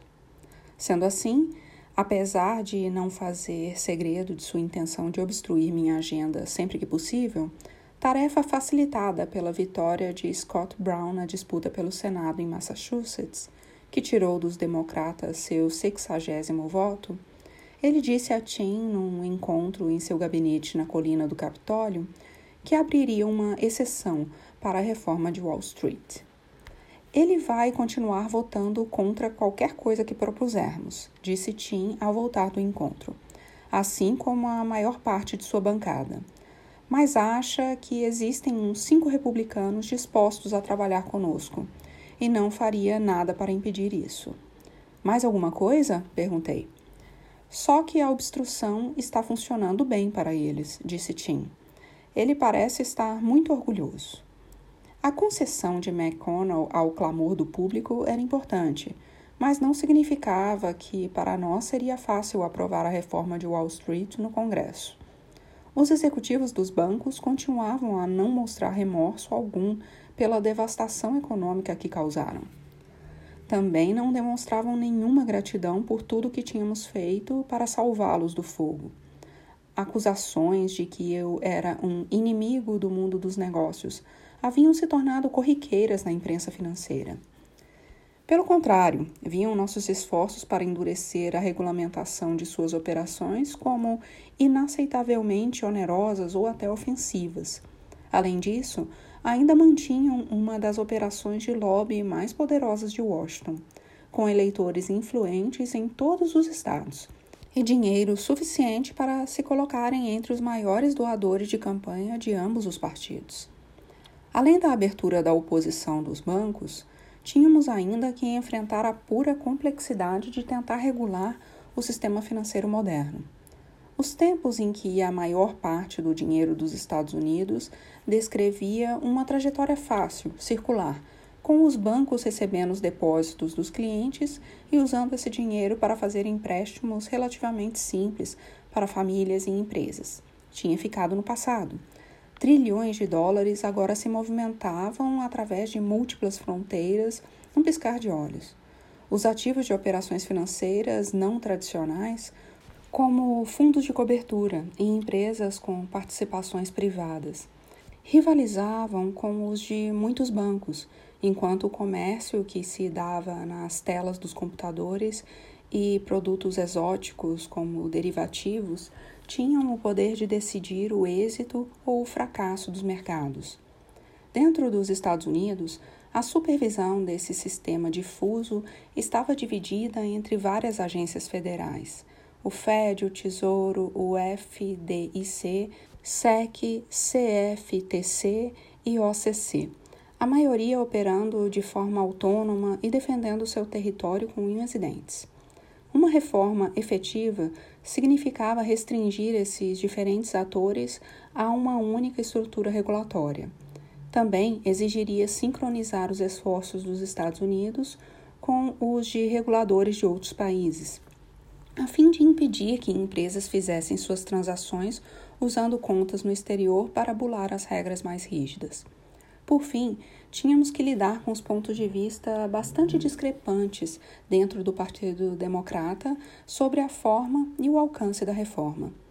Para aqueles que tendiam mais para o centro político, e isso incluía Tim e Larry, além da maioria dos democratas no Congresso, a recente crise tinha revelado defeitos sérios, mas reparáveis, num sistema que em tudo o mais era sólido.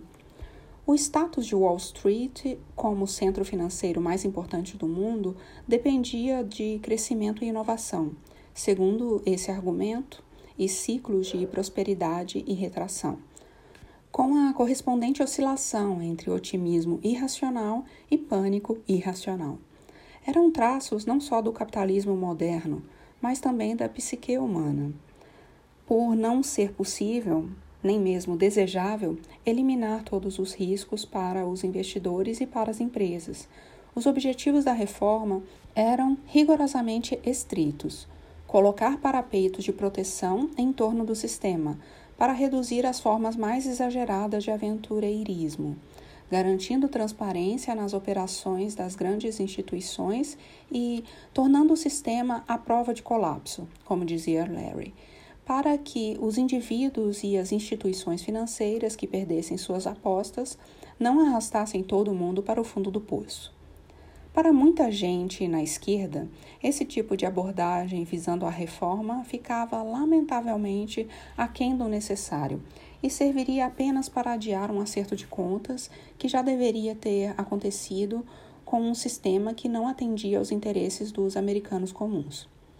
Esses críticos atribuíam algumas das tendências mais inquietantes da economia a um setor financeiro inchado e de uma conduta moral suspeita, fosse a preferência do mundo empresarial pelo corte de gastos e pelas demissões, em vez de investimentos de longo prazo como forma de aumentar os ganhos de curto prazo, ou pelo uso de aquisições financiadas a crédito por certas gestoras de participações privadas para desmantelar companhias da economia real e revender suas partes com lucros indevidos, ou pelo crescimento constante da desigualdade de renda e a diminuição da fatia de impostos paga pelos detentores de grandes fortunas. Segundo eles, para reduzir esses efeitos deformadores e acabar com as febres especulativas que com tanta frequência deflagravam crises financeiras, deveríamos pensar numa reformulação mais radical de Wall Street. As reformas por eles defendidas incluíam limitar o tamanho dos bancos americanos e restabelecer a lei Glass-Steagall, que remontava à época da Grande Depressão e proibia bancos segurados pelo FDIC de funcionar como bancos de investimentos e que tinha sido substituída por outras legislações, em sua maior parte durante o governo de Clinton. Em muitos sentidos, essas diferenças intrapartidárias sobre regulamentação financeira me lembravam o debate sobre a assistência à saúde, quando defensores de um sistema público universal consideraram uma traição qualquer acomodação ao sistema privado já existente. E como no caso do debate sobre a saúde, eu tinha alguma simpatia pelas acusações da esquerda ao status quo. Em vez de alocar capital eficientemente para atividades produtivas, Wall Street, na prática, funcionava cada vez mais como um cassino de trilhões de dólares com seus lucros exorbitantes e seus pacotes de remuneração dependentes demais da alavancagem e da especulação sempre crescentes. Sua obsessão por ganhos trimestrais tinha corrompido o processo decisório empresarial e estimulado ações de curto prazo, sem vínculos com lugar nenhum, indiferentes ao impacto da globalização sobre trabalhadores e comunidades. Os mercados financeiros tinham ajudado a acelerar a migração dos empregos e a concentração de riqueza num pequeno grupo de cidades e setores econômicos, deixando imensas regiões do país desprovidas de dinheiro, talentos e esperanças. Políticas abrangentes e ousadas poderiam começar a resolver esses problemas, e boa parte do trabalho tinha a ver com reescrever o Código Tributário, fortalecer a legislação trabalhista e mudar as regras de governança corporativa. Esses três itens tinham a mais alta prioridade na minha lista de tarefas. Mas, quando o assunto era regulamentar os mercados financeiros do país para tornar o sistema mais estável, a receita da esquerda estava totalmente equivocada. Não havia provas de que a limitação do tamanho dos bancos americanos teria evitado a crise recente ou a necessidade de intervenção federal quando o sistema começou a desmoronar. Os ativos do JP Morgan ofuscavam os do Bear Stearns e os do Lehman Brothers, mas foram as apostas altamente alavancadas dessas companhias menores nas hipotecas de risco securitizadas que espalharam o pânico.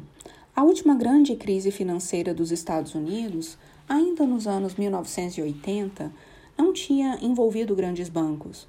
Na verdade, o sistema foi sacudido por um dilúvio de empréstimos de alto risco por milhares de associações regionais de poupança e empréstimos, SNLs, pequenas e mal capitalizadas em cidades de todos os tamanhos do país inteiro. Considerando a amplitude de suas operações, achávamos que fazia sentido os reguladores examinarem com mais atenção megabancos como Citi ou Bank of America, mas cortar seus ativos pela metade não resolveria. E, levando em conta que os setores bancários da maioria dos países europeus e asiáticos eram, na realidade, mais concentrados do que nos Estados Unidos, limitar o tamanho dos bancos americanos os deixaria em situação desvantajosa no mercado internacional, além de não eliminar o risco geral para o sistema. Por razões parecidas, o crescimento do setor financeiro não bancário tornava em grande parte obsoleta a distinção da lei Glass-Steagall entre os bancos de investimento e bancos comerciais segurados pelo FDIC. Os maiores dos que apostaram nos títulos do mercado de subprime, a AIG, Lehman, Bear, Merrill, além de Fannie e Freddie, não eram bancos comerciais respaldados pelo governo federal. Os investidores não ligaram muito para a ausência de garantias e despejaram tanto dinheiro neles que todo o sistema financeiro ficou ameaçado quando começaram a quebrar. Por outro lado, os bancos tradicionais segurados pela FDIC, como o Washington Mutual e IndyMac, acabaram em apuros, não porque se comportaram como bancos de investimento e subscreveram títulos de alto risco mas porque fizeram toneladas de empréstimos hipotecários de alto risco para compradores não qualificados a fim de aumentar seus ganhos. Dada a facilidade com que o capital agora fluía entre várias entidades financeiras em busca de retornos mais elevados, a estabilização do sistema exigia que nos concentrássemos nas práticas de risco que tentávamos conter, e não do tipo de instituição envolvido. E havia a questão política propriamente dita. Não tínhamos, nem de longe, os votos necessários no Senado para ressuscitar a lei Glass-Steagall ou aprovar uma legislação com o objetivo de encolher os bancos americanos, da mesma forma como não havia apoio para um sistema público universal de saúde. Mesmo na Câmara, os democratas temiam qualquer percepção de exagero especialmente se isso fizesse os mercados financeiros pisarem no freio de novo e a economia piorasse. Meus eleitores odeiam Wall Street nesse momento, senhor presidente, disse um democrata de um distrito eleitoral suburbano, mas não estão afim de uma demolição total. Talvez Roosevelt tenha contado em algum momento com uma carta branca dos eleitores para tentar qualquer coisa incluindo a reestruturação do capitalismo americano. Depois de três anos devastadores da depressão, mas, em parte por termos impedido que a situação chegasse àquele ponto, nossa margem para promover mudanças era muito mais restrita. Eu achava que nossa melhor chance de ampliar essa margem era alcançar algumas vitórias enquanto pudéssemos. Em junho de 2009, depois de meses de sintonia fina, nosso projeto de lei da reforma financeira estava pronto para ser submetido ao Congresso. E, apesar de não conter todas as cláusulas que a esquerda desejava, era um esforço ambiciosíssimo para reformular as regulamentações da economia do século XXI. No cerne do pacote estava uma proposta para aumentar a porcentagem de capital a ser compulsoriamente mantida por todas as instituições financeiras de importância sistêmica, fossem bancos ou não. Mais capital significava menos empréstimos para financiar apostas arriscadas. Maior liquidez implicava que essas instituições seriam capazes de resistir melhor a uma súbita corrida aos depósitos durante uma desaceleração do mercado. Obrigar os principais atores de Wall Street a dispor de mais reservas contra perdas fortaleceria todo o sistema, e para garantir que se mantivessem dentro dos parâmetros, essas instituições seriam regularmente submetidas aos mesmos testes de estresse que aplicamos no auge da crise. Em seguida, precisávamos de um mecanismo para permitir a qualquer empresa, por maior que fosse, abrir falência de maneira ordenada, sem contaminar todo o sistema. A FDIC já tinha o poder de submeter qualquer banco segurado pelo governo federal a um processo de concordata, com regras que determinavam como os ativos seriam liquidados e como os reclamantes dividiriam o que restava. Nosso projeto de lei dava ao Fed uma autoridade de resolução, semelhante sobre todas as instituições relevantes para o sistema como um todo, fossem bancos ou não.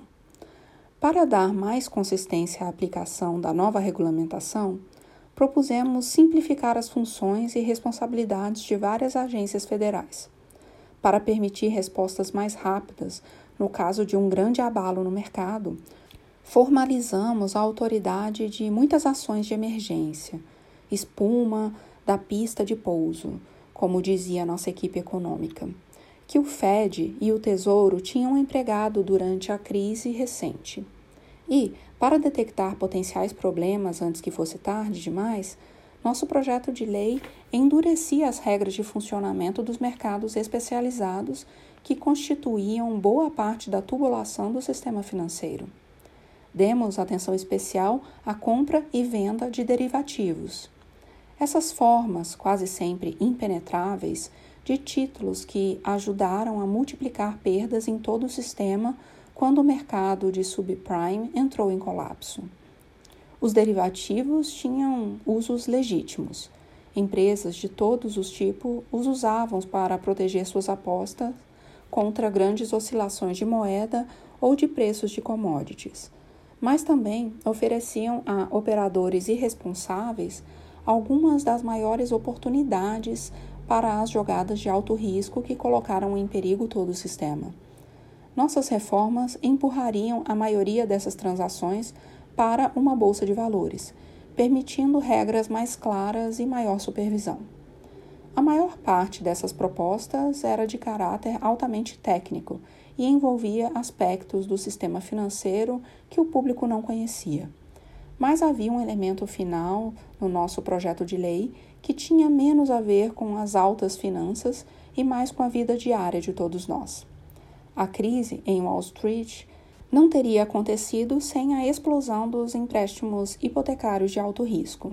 E, Embora muitos desses empréstimos fossem contraídos por gente sofisticada que compreendia os riscos envolvidos em hipotecas de taxa ajustável e parcelas balão quando comprava apartamentos na Flórida ou casas de férias no Arizona, uma grande porcentagem tinha sido comercializada e vendida para famílias de classe trabalhadora, muitas delas negras e hispânicas, pessoas que imaginavam estar finalmente tendo acesso ao sonho americano e que mais tarde viram suas casas e suas economias perdidas em processos de execução hipotecária.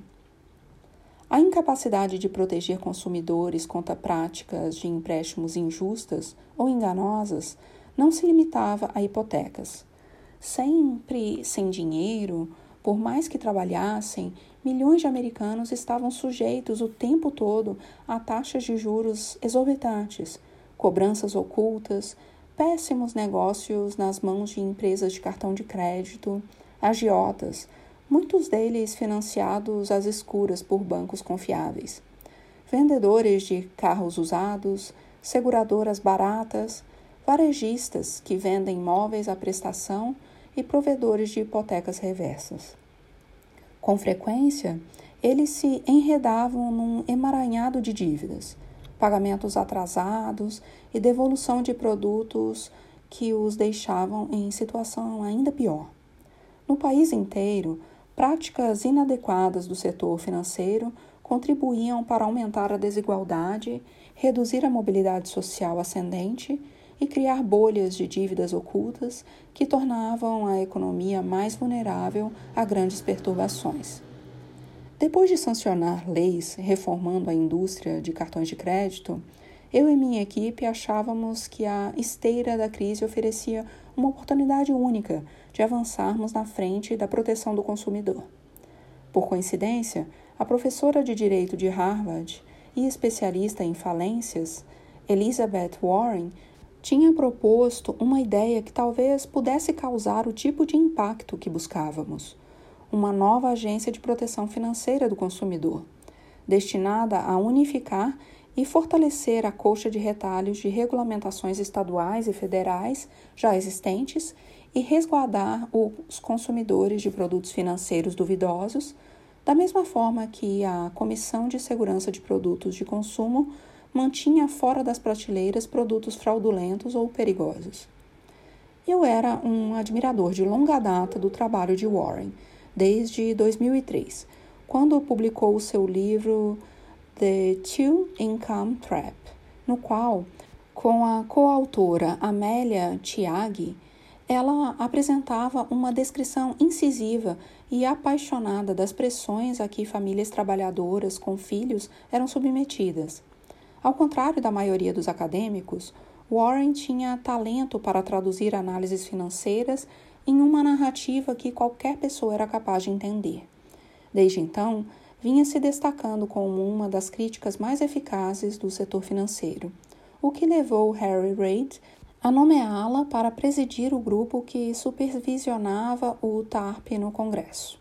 Ao que parecia, Tim e Larry eram bem menos entusiasmados com relação a Warren do que eu já que haviam sido convocados para repetidas aparições diante de seu comitê. Apesar de reconhecerem sua inteligência e abraçarem sua ideia de uma agência de proteção financeira do consumidor, achavam que ela jogava para a plateia. Ela é muito boa em ficar apontando os dedos para nós, disse Tim numa de nossas reuniões, mesmo sabendo que não existem alternativas reais para o que já estamos fazendo. Ergui os olhos, fingindo surpresa. Isso é chocante, disse eu. Alguém de um comitê de supervisão jogando para a plateia? Ham, já ouviu falar numa coisa parecida? Não, senhor presidente, disse Ham. Isso é um horror. Nem mesmo Tim conseguiu evitar o sorriso. O processo de aprovação da reforma de Wall Street no Congresso não foi menos trabalhoso do que nossas aventuras com o Affordable Care Act, mas nem de longe mereceu a mesma atenção. Em parte, o motivo para isso era o tema. Até congressistas e lobistas empenhados em destruir o projeto de lei se comportavam com relativa discrição, para não serem vistos como defensores de Wall Street, tão pouco tempo depois da crise e muitos dos detalhes eram enigmáticos demais para despertar o interesse da imprensa popular. Uma questão que não gerou manchetes envolvia uma proposta, de autoria do ex-presidente do Federal Reserve, Paul Volcker, que proibir bancos segurados pela FDIC de negociarem com suas próprias contas ou operarem seus próprios fundos de cobertura e suas próprias gestoras de ativos privados. De acordo com Volcker, esse tipo de cláusula era uma maneira simples de restaurar alguns limites prudentes que a lei Glass-Steagall tinha estabelecido em torno dos bancos comerciais. Antes de nos darmos conta, nossa intenção de incluir a regra Volcker no projeto já se tornara, para muita gente de esquerda, o teste decisivo sobre a seriedade da nossa reforma de Wall Street. Volcker, um economista ríspido com mais de dois metros de altura e fumante de charutos, era um improvável herói dos progressistas. Em 1980, como presidente do Fed, tinha elevado os juros americanos a inéditos 20% para conter um forte surto inflacionário nos Estados Unidos, o que resultou numa recessão brutal e uma taxa de desemprego de 10%. O amargo remédio do Fed enfurecera sindicatos e muitos democratas na época. Por outro lado, não só controlou a inflação, como também ajudou a lançar as bases de um crescimento econômico estável nos anos 1980 e 1990, transformando Volcker numa figura respeitada tanto em Nova York como em Washington. Nos últimos anos, Volcker vinha criticando abertamente os piores excessos de Wall Street e conquistando admiradores liberais. Endossara minha campanha desde o início e passei a dar tanto valor a seus conselhos que o nomeei para presidir o grupo consultor sobre a crise econômica. Com seu jeitão pragmático e sua crença na eficiência do livre mercado, bem como nas instituições públicas e no bem comum, havia nele um quê dos velhos tempos. Minha avó teria gostado dele. E depois de ouvi-lo num encontro privado no Salão Oval, me convenci de que sua proposta de conter as mesas proprietárias fazia sentido. Quando discuti a ideia com Tim e Larry, no entanto, eles duvidaram, afirmando que seria difícil de administrar e poderia afetar os serviços legítimos que os bancos prestavam aos clientes. Para mim, a posição deles pareceu fraca. Uma das poucas vezes durante o tempo em que trabalhamos juntos em que senti que tinham, pela perspectiva do setor financeiro, uma simpatia que os fatos não justificavam. E durante semanas insisti com eles sobre o assunto. No começo de 2010, já com medo de que o impulso para a reforma de Wall Street estivesse arrefecendo, Tim finalmente recomendou que incluíssemos a regra Volcker em nosso pacote legislativo. Se isso nos ajudar a aprovar o projeto, disse Tim, podemos descobrir um jeito de dar certo. Para Tim, era uma rara concessão política. X e Gibbs que inundavam minha caixa de entrada com pesquisas mostrando que 60% dos eleitores achavam que meu governo era bonzinho demais com os bancos. Ficaram entusiasmados com a notícia. Sugeriram que anunciássemos a proposta na Casa Branca, com Volcker por perto. Perguntei se o grande público entenderia uma mudança de regras tão obscura. Ninguém precisa entender, disse Gibbs. Se os bancos não gostarem, todos vão achar que deve ser coisa boa. Com os parâmetros de nossa legislação estabelecidos, cabia ao presidente do Comitê de Serviços Financeiros da Câmara, Barney Frank, e ao presidente do Comitê Bancário do Senado, Chris Dodd, ambos veteranos com 29 anos de Congresso, nos ajudar a aprová-la. Os dois formavam um par improvável. Barney tinha feito o nome como ativista liberal e o primeiro membro do Congresso a declarar que era gay. Os óculos de lentes grossas, os ternos desarrumados e o forte sotaque de Nova Jersey lhe conferiam um ar de membro da classe trabalhadora. E ele era tão durão, tão esperto e tão bem informado quanto qualquer um no Congresso com uma sagacidade mental fulminante que fazia dele um favorito dos repórteres e uma dor de cabeça para os adversários políticos. Barney, certa vez, falou para uma das minhas turmas, quando eu era estudante de direito em Harvard, e nessa ocasião me repreendeu por fazer o que ele aparentemente considerava uma pergunta estúpida. Eu não a achava tão estúpida assim. Ainda bem que ele não se lembrava do nosso primeiro encontro. Chris Dodd, por sua vez, dava a impressão de ser alguém que conhecia Washington pelo avesso. Impecavelmente bem vestido, os cabelos grisalhos tão brilhantes e bem penteados como os de um apresentador de TV, sempre pronto para passar adiante uma fofoca da colina do Capitólio, ou contar uma dessas histórias irlandesas difíceis de acreditar. Tinha sido criado no meio político, filho de um ex-senador dos Estados Unidos, um dos melhores amigos de Ted Kennedy.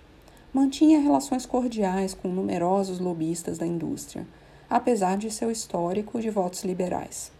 Quando eu estava no Senado, desenvolvemos uma simpatia mútua, baseada em parte no gracioso reconhecimento de Chris da insanidade do lugar. Não acha que isso foi muito honesto? Acha? Dizia ele, piscando o olho depois que um colega fazia um apelo apaixonado em defesa de um projeto de lei, ao mesmo tempo que ativamente tentava derrubar o referido projeto nos bastidores. Mas se orgulhava de sua eficiência como legislador e tinha sido uma das forças motrizes por trás de leis de grande impacto, como a Lei de Licença Médica e Familiar. Juntos, formavam uma dupla estupenda, ambos perfeitamente adequados para fazer a política em sua respectiva casa. Na Câmara, onde os democratas eram maioria, nunca houve dúvida sobre a aprovação de um projeto de lei de reforma financeira. Na verdade, nossa principal tarefa consistia em manter nossos congressistas no rumo certo além do perfeito controle dos detalhes legislativos. Barney também tinha credibilidade dentro da bancada democrata para moderar demandas inviáveis de colegas progressistas, bem como o cacife para rejeitar esforços de democratas mais flexíveis, no sentido de diluir o projeto em benefício de grupos de interesses. No Senado, onde cada voto que conseguíssemos era importante, o jeito paciente de Chris e sua disposição para atrair até mesmo os republicanos mais relutantes ajudavam a acalmar os nervos de democratas conservadores. Além disso, ele nos abria um importante canal de comunicação com lobistas do setor, que se opunham ao projeto de lei, mas não consideravam crise assustador. Apesar dessas vantagens, tocar adiante o que veio a ser conhecido como Dodd-Frank implicava o mesmo tipo de negociação desagradável envolvido no projeto de lei de assistência à saúde, com uma enxurrada de concessões que às vezes me deixavam furioso. Apesar das nossas fortes objeções, as revendedoras de automóveis conseguiram se isentar da supervisão da nova Agência de Proteção ao Consumidor. Com importantes concessionárias em todos os distritos eleitorais, muitas delas tidas como pilares da comunidade, que patrocinavam times infantis de beisebol ou faziam doações para o hospital local, até mesmo o democrata mais fervorosamente pró-regulamentação tinha medo de uma reação adversa. Nossos esforços para reduzir ao mínimo o número das agências reguladoras que supervisionavam o sistema financeiro tiveram uma morte inglória.